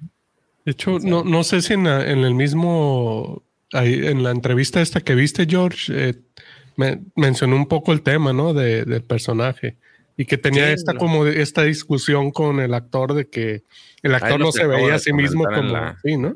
Las notas que él decía que no se veía a sí mismo como un villano y este Filón le decía, no, güey, eres un villano. Pero qué bueno que piensas que no eres un villano, dice. Es- Esto te hace. Es, es Dice- como los villanos, güey. es, es a lo que va piensa lo que que va Vic, que bien, el, el, el per- el actor era el, el personaje. Sí. ¿Qué les parecería, fíjate, en una vertiente rara? Ya sabemos que en Star Wars es como Pet Cemetery, ¿no? Todo mundo muere y revive. ¿Qué les parecería que Kylo regresara en algún momento en una versión malévola después de haber muerto Y Kylo, se convirtiera en este, ¿cómo se llamaba el, el Sid aquel que era eh, Jason Solo? Este Caedus. Caedus, que le dieran así una mezcla y lo volvieran a caer, entonces se vuelve a hacer el malo y no sé, Lo ser, confirmo, se mamó. Oye, güey, Ya, estoy, estoy las tratando de sacar historias disruptivas y Sí, Pero muy disruptivas, diría yo. Cuando vean a Tron como el malo de Malolandia, espero que todos se acuerden y hagan camisetas que digan Lucifagor tenía razón. Lo, lo espero, eh, de verdad. Oye, De pero verdad. ya estás volviendo al fanservice que tanto odias. Pero no es que yo quiera, güey, es lo que creo que va a pasar que es diferente. No es que yo No, no, no, no. No, no de, no, no con Tron, con Caedus. No, no, por eso, eh, ojo, yo no quiero que eso suceda. Lo que creo es que nos van a dar pa más fanservice, hasta que es como trágatelo, niño, más, ya no quiero que te lo tragues, ya no quiero más, oh, para que te la comas. Hasta que todos odiemos el fanservice, hasta que salga una tortuga ninja y el tocayo baile en Star Wars, hasta ese momento vamos a tener fanservice. Lo malo es que se les acaba, o sea, llega un punto que ya otro Baby Grogu Oye, no jala. Ya te viste otros Baby igual, algo dice. y no jala, ¿no? Eh, te voy a platicar, mi querido Fer, pero mejor nos hablamos después porque... eh, Para tiene- empezar su crawl. su crawl. Y luego unas toms en Un ayunas. Ritalin para el estómago. Y Pepto Bismol después del programa y listo. Bueno, pueden Y una concha para que amarre. Cuando suceda, los espero diciendo, ¿sabes qué, güey? Tenías razón. Ahí, ahí lo dejo.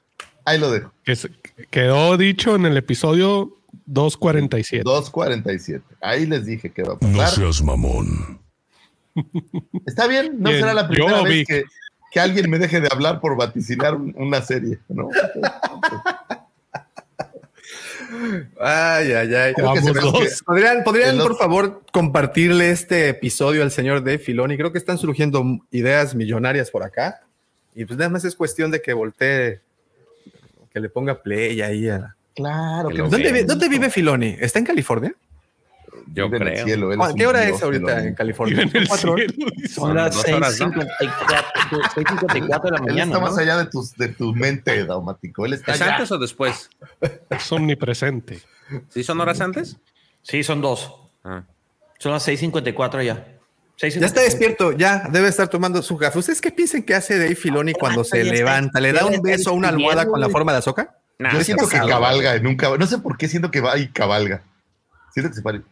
Arriba un lobo. Hay tantas, de cosas, hay tantas cosas que desconocemos. Arriba de Sí, yo creo que tiene un, un- un cuadro pintado de un lobo. ¿Se acuerdan de esta imagen de, Ah, de la creación, de así, Putin? No, no, no, no, de, de este Putin trepado en un oso sin camisa.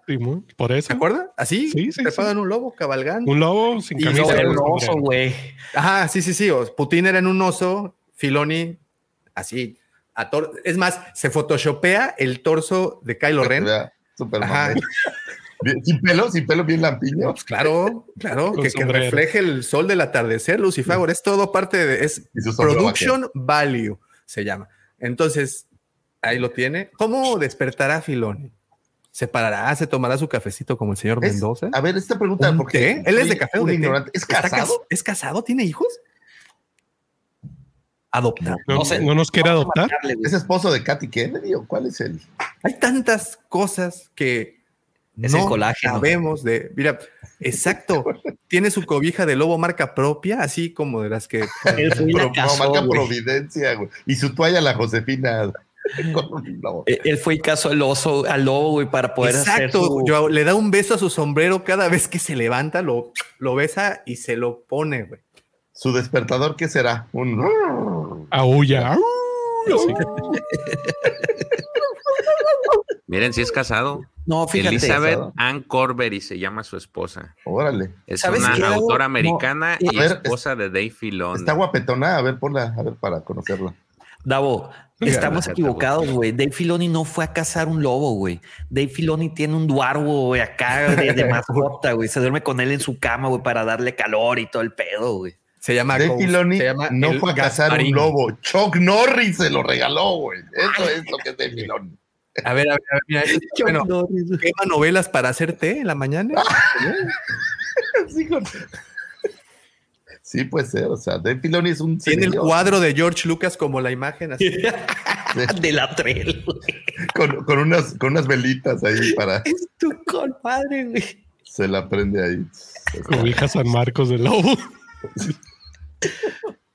A ver, mira, es que hay tantas preguntas que hay que hacerse. No sabemos nada de Dave Filoni, sabemos que Eso, eso creo que es también padre. Me parece que es un cuate medio reservado, o sea, que no es así de estos. Lo que sí que no tengo que mal, ¿no? decirles Oye, es de que Pepe, John Favreau fue a Pepe- cocinarle al, al Skywalker Ranch.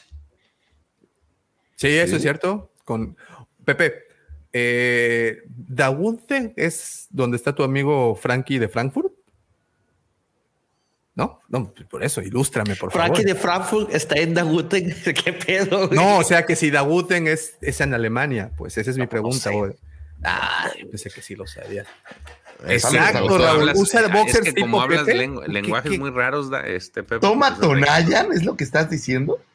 Cobija San Marco. Hay tantas cosas que desconocemos de ese señor y, y- y, pues debemos de conocerlas. Es puro acervo cultural. Al final va a dictar nuestro humor en los próximos años. Estamos de Oye, acuerdo tengo en una eso. ¿no? pregunta, güey.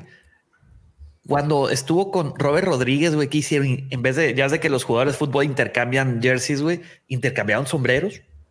Los, los criaron lobos, son. Ya les Rómulo y pasé Remo. la imagen. Es Rómulo y Remo, mamaron de la teta. de una loba. Entre otras Ya, ya- cosas. ya les pasé la, la imagen de la No esposa. seas mamón, güey. Parece que acaba de salir del anexo, güey. Güey, pues es. ¿Que así de mal estaba? No hay mucho, cabrón. Ve el. WhatsApp, güey. Pero fíjate que reservado, que no hay fotos de nadie. O sea, Pero es escritora, dicen. También. por si has Ah, leído no, algo pues ya. de ella. No, pues no sé, güey, a lo mejor en Estados Unidos sí la conocen. Oye, qué, qué feo que sean. Es la escritora ahí. ¿cómo se Oye, llama? no manches, parece de esas que graban luego en la calle cuando se Te vuelven adictas al cristal, güey. de salir. Crica. Sí, güey, Pues, a no ver, manches, le hace falta. comparte. Espérame, pues es que, güey, estoy tratando de hacer. Parece que se acaba de apagar ver, el buscar, A ver, güey, pero si a ti te criaron lobos, Sí, güey. parece pues- que consumió Ah, ella sí se ve que la criaron lobos, güey. ¿Eso? Era, era no, cricosa, güey, güey. pero Eh, buscaron la foto más fea que encontraron. Eso estuvo muy George, amañado. George tiene ahí sus, ahí con. No, güey. pues Llegaron es que por ella. mucho. Buenos días, amigaza. Para Vámonos. que no lo regaño. La acaban de subir a la patrulla, ya ni la imagen del Viene la. Julia, güey. ¿Es de Instagram esta imagen? Sí, güey. Hijo, y ¿Sabes es- qué? Necesitamos hablar con su asistente, este, persona. Güey, pero Ahora sabes por qué nunca están- habla de ella. Todas sus fotos están así. A ver, Está rara, güey. ¿Qué pedo, güey? Pues es Sí, adicta al güey. cristal, lo está diciendo George. Este, es cricosa, güey. Soplafocos le dicen, güey. No mames, neta es en serio. Todas sus fotos están así, güey. ¿Qué pasa? ¿Por qué será eso? No lo entiendo. Pues No es que sí, autoestima, el señor monta lobos, ¿cómo te puedo explicar? Y, y ahorita pues le va a dar mal de ladrillo porque ya es director creativo, güey. Mal de ladrillo, güey. Mira, güey. A, a ver, pon otra. El- el- Estoy curioso. el- ¿Cómo se este llama? ¿Cómo Fer se llama? Fornaitero es Team Davomático, ¿eh? Está potable, papito. Bien, eh, cuando es Power tiempo de Ranger. guerra, ustedes ya se Sí, saben. la doña máxima. Carmen no le haría el feo, pa. A ver, ahí está el nombre. Elizabeth, déjalo. No mames. George, ¿de dónde sacaste esta otra foto? es de su? Instagram. ¿Pero cómo se llama? ¿Elizabeth qué? Elizabeth Ann Convery. Ann Covery. Convery. Convery. Eso, madre. Este, Así está, ¿cómo se ya lo puse ahí en el- Eh, Heisenberg.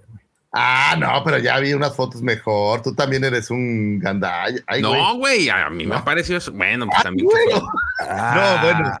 Está, güey. no, no. Yo las le estoy- cayó mal. Yo las estoy viendo de su Eh, no Instagram. Señor es la que. No puede ser, una, o sea. Güey, métete a su Instagram. Esas son las fotos que tiene. Ni siquiera las estoy buscando. Estoy directo en el Instagram. O sea, ¿sí es ella? Sí. Sí es ella, güey. Oigan, pero la, la belleza está adentro, no sean. No sean Pinches así. vatos. ¿De dónde, no, Lucifer? No se han llevado, pues, pues cada quien. Ay, o sea, sí, ay, tú te levantarás más guapo, ¿no, Davomático? La luz Güey, apagada. no, perdóname, pero yo cuando me levanto no parece que me acabo de fumar un kilogramo de metanfetaminas, güey. Bueno, me, me metí al perfil de Filoni y caso curioso sigue a Gina Carano.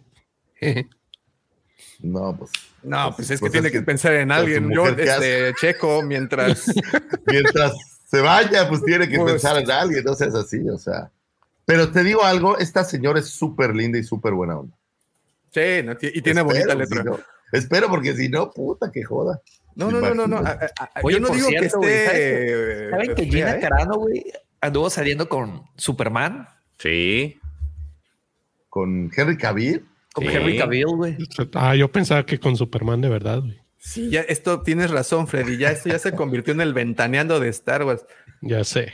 Mira, a ver, ahí te va una foto que Con más el- bonita, más Toño. bonita para, para- A ver, una, una entrega de premios o algo, no hay Sí, sí, una. sí, a ver, El- espérame, el- digo, sola. ya encontré Ah, una, pues algo. era lo que había, cabrón. Yo no, Es no. que ustedes yo no- están acostumbrados a que la belleza está por fuera y eso no, chavos, la belleza es por dentro. No, por eso te queremos, güey. Sí, la belleza te mete por dentro y todo, así de rico, pues, no sean.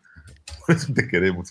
Y como buena esposa, güey, madre a, a, Filoni Ahí está ya una mejorcita, güey. Ahí está, Ahí ya, te va, güey. pues, ya, ya, ya está más decente, ya, ya.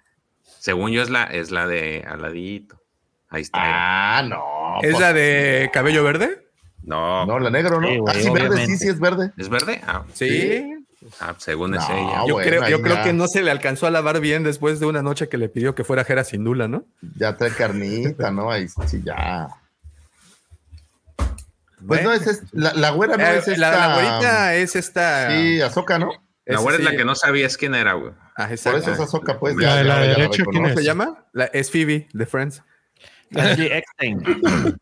Ashley sí, Eckstein, gracias. Ashley Eckstein, la esposa de, de Dave Filoni.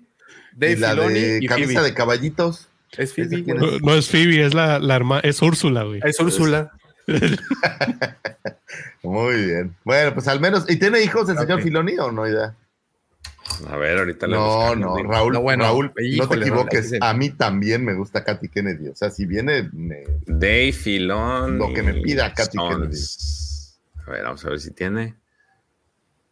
Ah. Alarma, employer, occupation, title, sports, no, no dice el vato. fue antes No, no. de que lo secuestrara.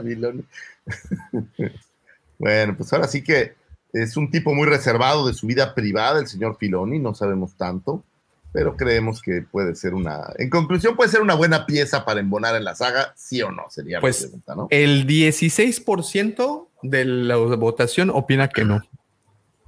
Ok. Y no fui yo, ¿eh? Nada más lo aclaro porque luego... Fíjate, andan tirando 84% sí y un 16% no. Se acabó la encuesta, señores.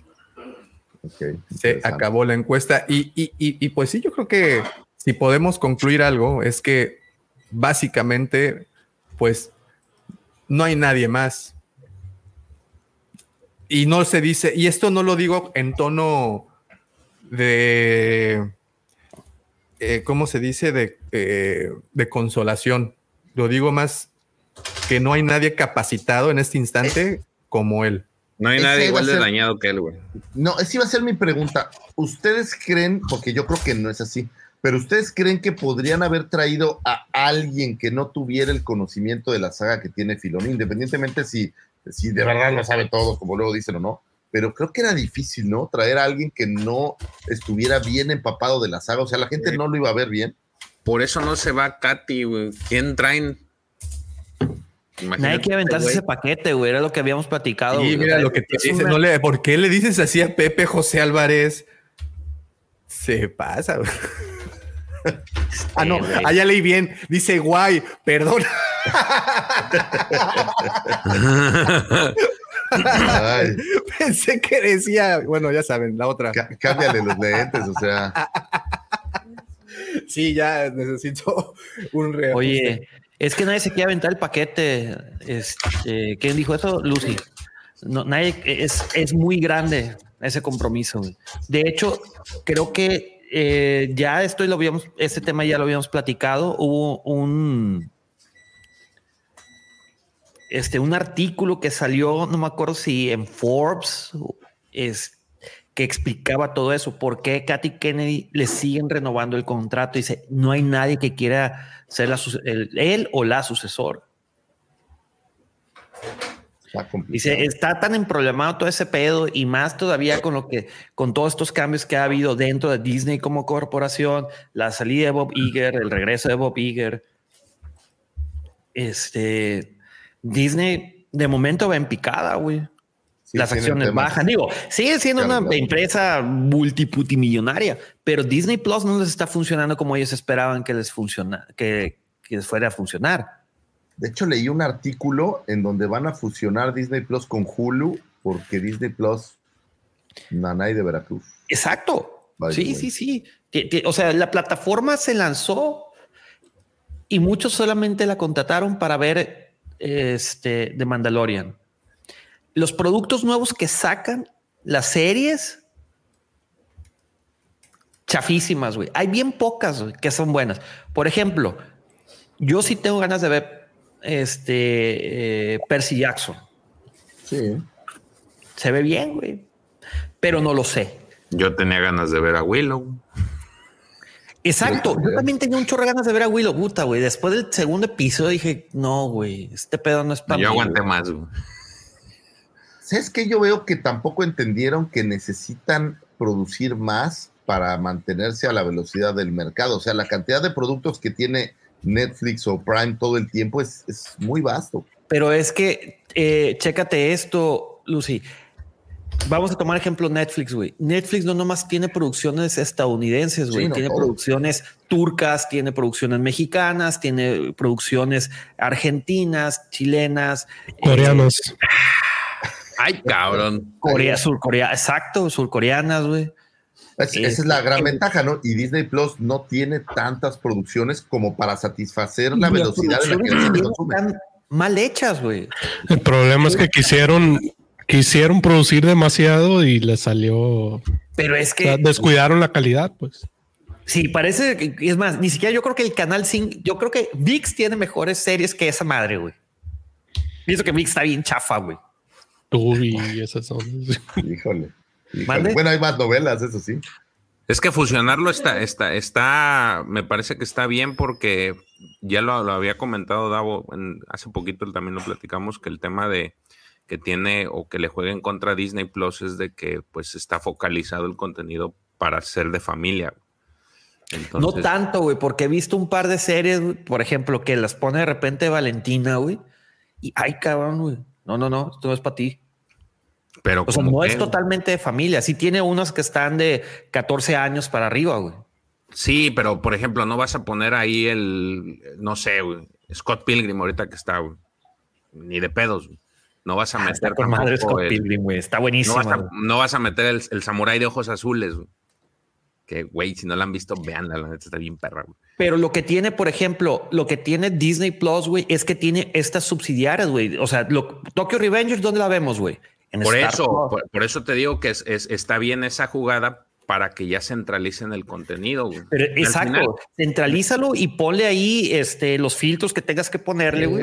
Sí, porque al final, por ejemplo, tienes el, el- esto de los perfiles que tienes en Disney Plus, pero pues, ¿qué, qué puedes perfilar ahí? güey? Nada, güey, o sea, nada. No, solo porque te hace las recomendaciones de lo que ese perfil Sí. ve, pero fuera de eso no. Pero no puedes perfilar nada. güey. Sí, la Y verdad. aparte la plataforma le falta ser user friendly, güey. Es complicado. ¿Cuántas veces hemos escuchado de que, ah, es que quise ver tal cosa y tengo que estar entrando, entrando, entrando hasta que, o darle un search? Ah, por cierto, mira, Davomático. ¿Mande?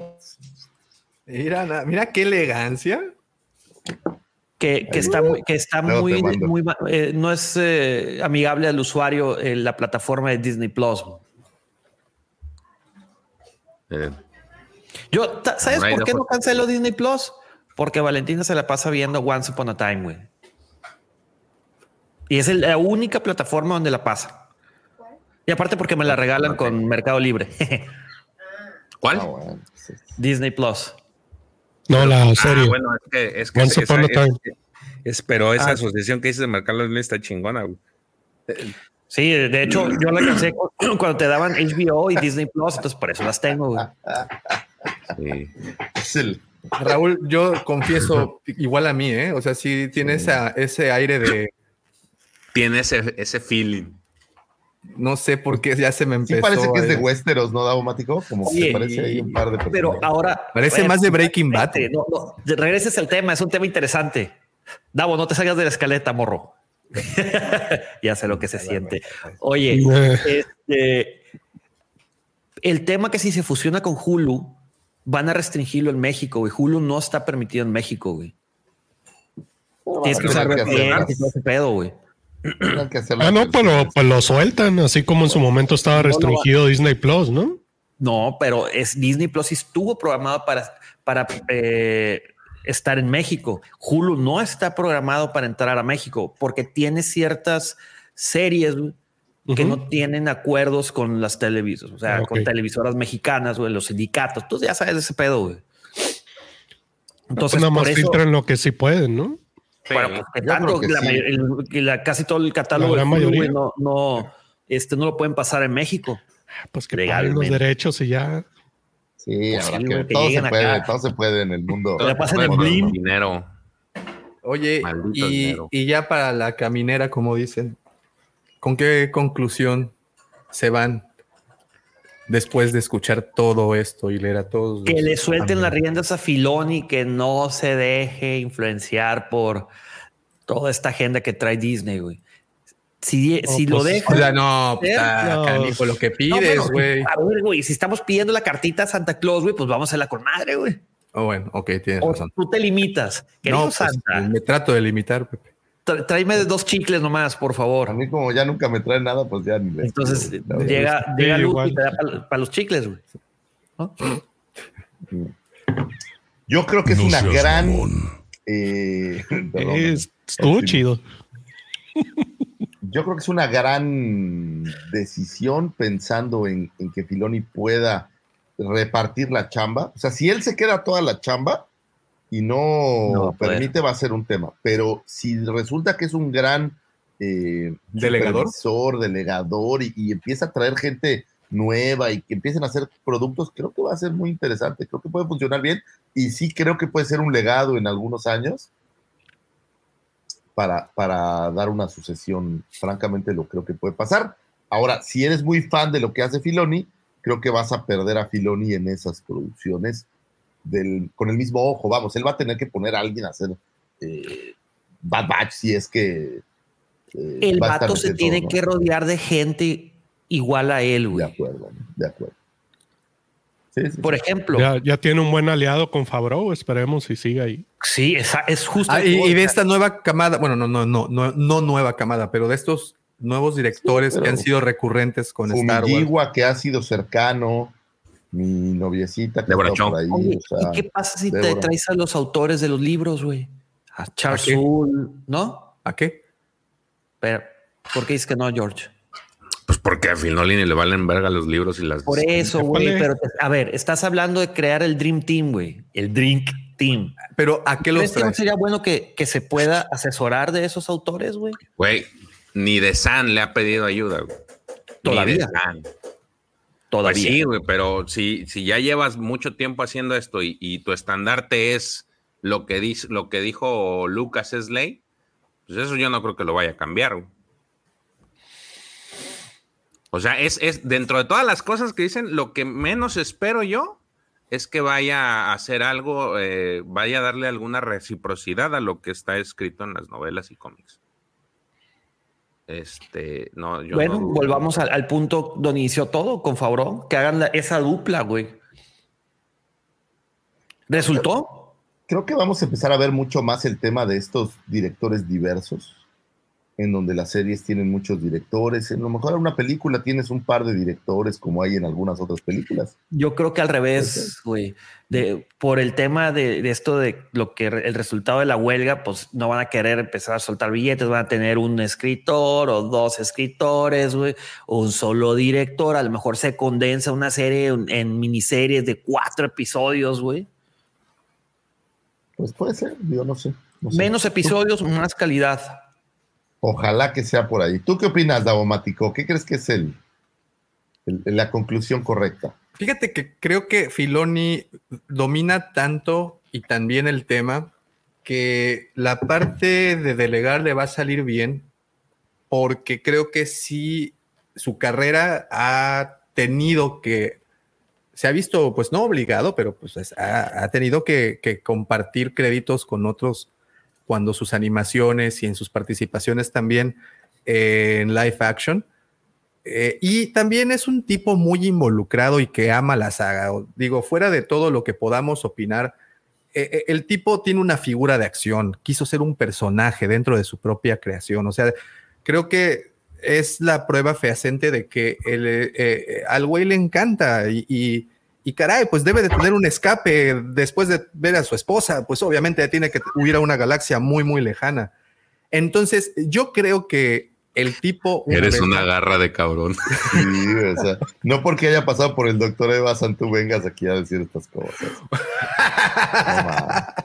bueno, la cosa es que creo que al saber delegar bien, porque su carrera le ha obligado a compartir el crédito con más gente en la producción y al poder delegar y al poder y al poseer esta mente, creo que el tipo le puede imprimir su genética a los próximos materiales que salgan. Si bien no van a ser una copia fotostática de lo que hemos visto hasta el momento de lo que ha hecho, creo que será muy refrescante el ver que él supervise justamente toda la columna vertebral de una historia, pero que los repuntes y, los, y las rebabas se la limen directores nuevos, directores que están siendo probados. Efectivamente, Rick Famuyiwa, Deborah Chow, eh, tu, tu señora novia, este, Bryce Dallas Howard, el mismo, el mismo, eh, se me fue su nombre, Taika Waititi, por ejemplo, que bueno, ahora con él a bordo,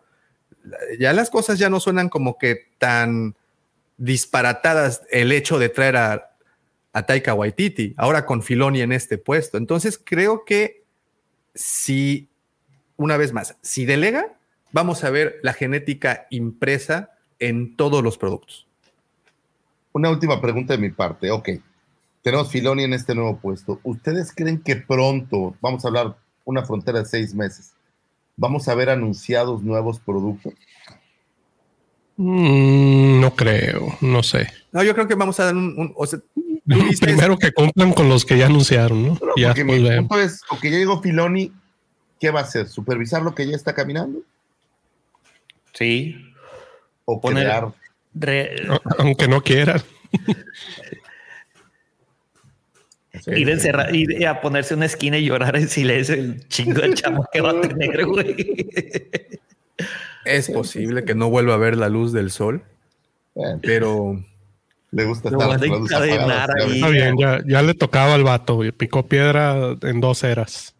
efectivamente, y, y- y- y y trabajó, después en Disney, hom- ¿no? trabajó a- hombro a hombro con Lucas. Entonces, Oye. ninguno de los directores que han tenido actualmente, incluyendo a los directores Ryan Johnson y JJ Abrams y todos los que han participado en la televisión no han trabajado hombro a hombro con Lucas. Él sí. Oye, ¿tú crees que ahora que tiene el puestazo y que ahora que es jefe, jefe se divorcie y consiga una nueva esposa? Es muy Deja posible tú, que ahora sí se va a sentir como pinche Dios, güey, parido por Zeus, cabrón. Es muy posible que haga eso o de plano que mande a su esposa y la haga ver como una Twi'lek. La pinte de verde.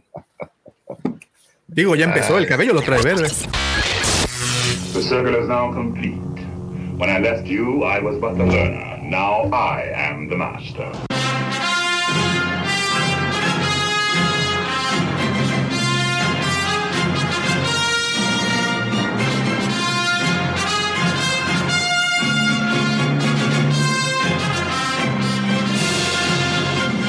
Pero, en fin, señores, lo único que nos resta es agradecerle a todos los que estuvieron comentando desde temprano, todos los que se unieron a lo largo del directo. Gracias de verdad, porque esos comentarios enriquecen muchísimo el contenido de este programa. Obviamente aprendemos mucho, mucho de ellos, así es que gracias.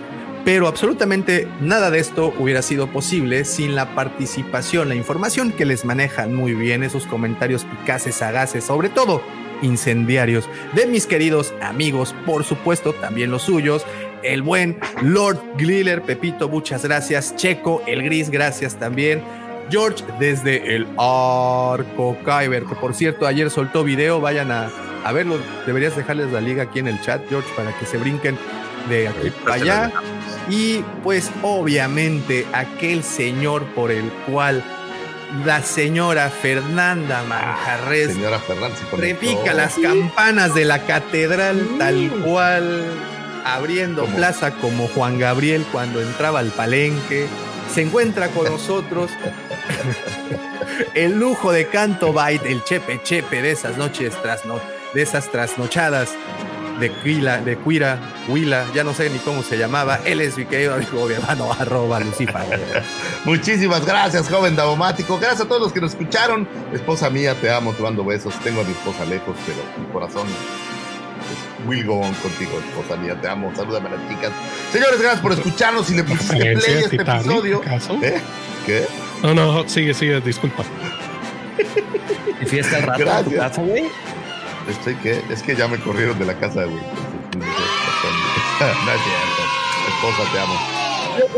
Ah, un saludo a los guampas, a mi mamá, a mi papá que nos escucharon hace rato y apenas vi el mensaje. Les mandamos abrazos. Saludos, señores. Si le pusiste play este episodio, gracias por ponerle play. Si llegaste tempranito y te conectaste con nosotros, te agradecemos de todo corazón estar con nosotros, platicar y bueno, pues darnos todos sus comentarios. Gracias a mis queridos compañeros, mi querido George, mi querido Pepito, mi querido Checo, al buen Tocayo que anda por ahí, al buen profesor, les mandamos abrazos.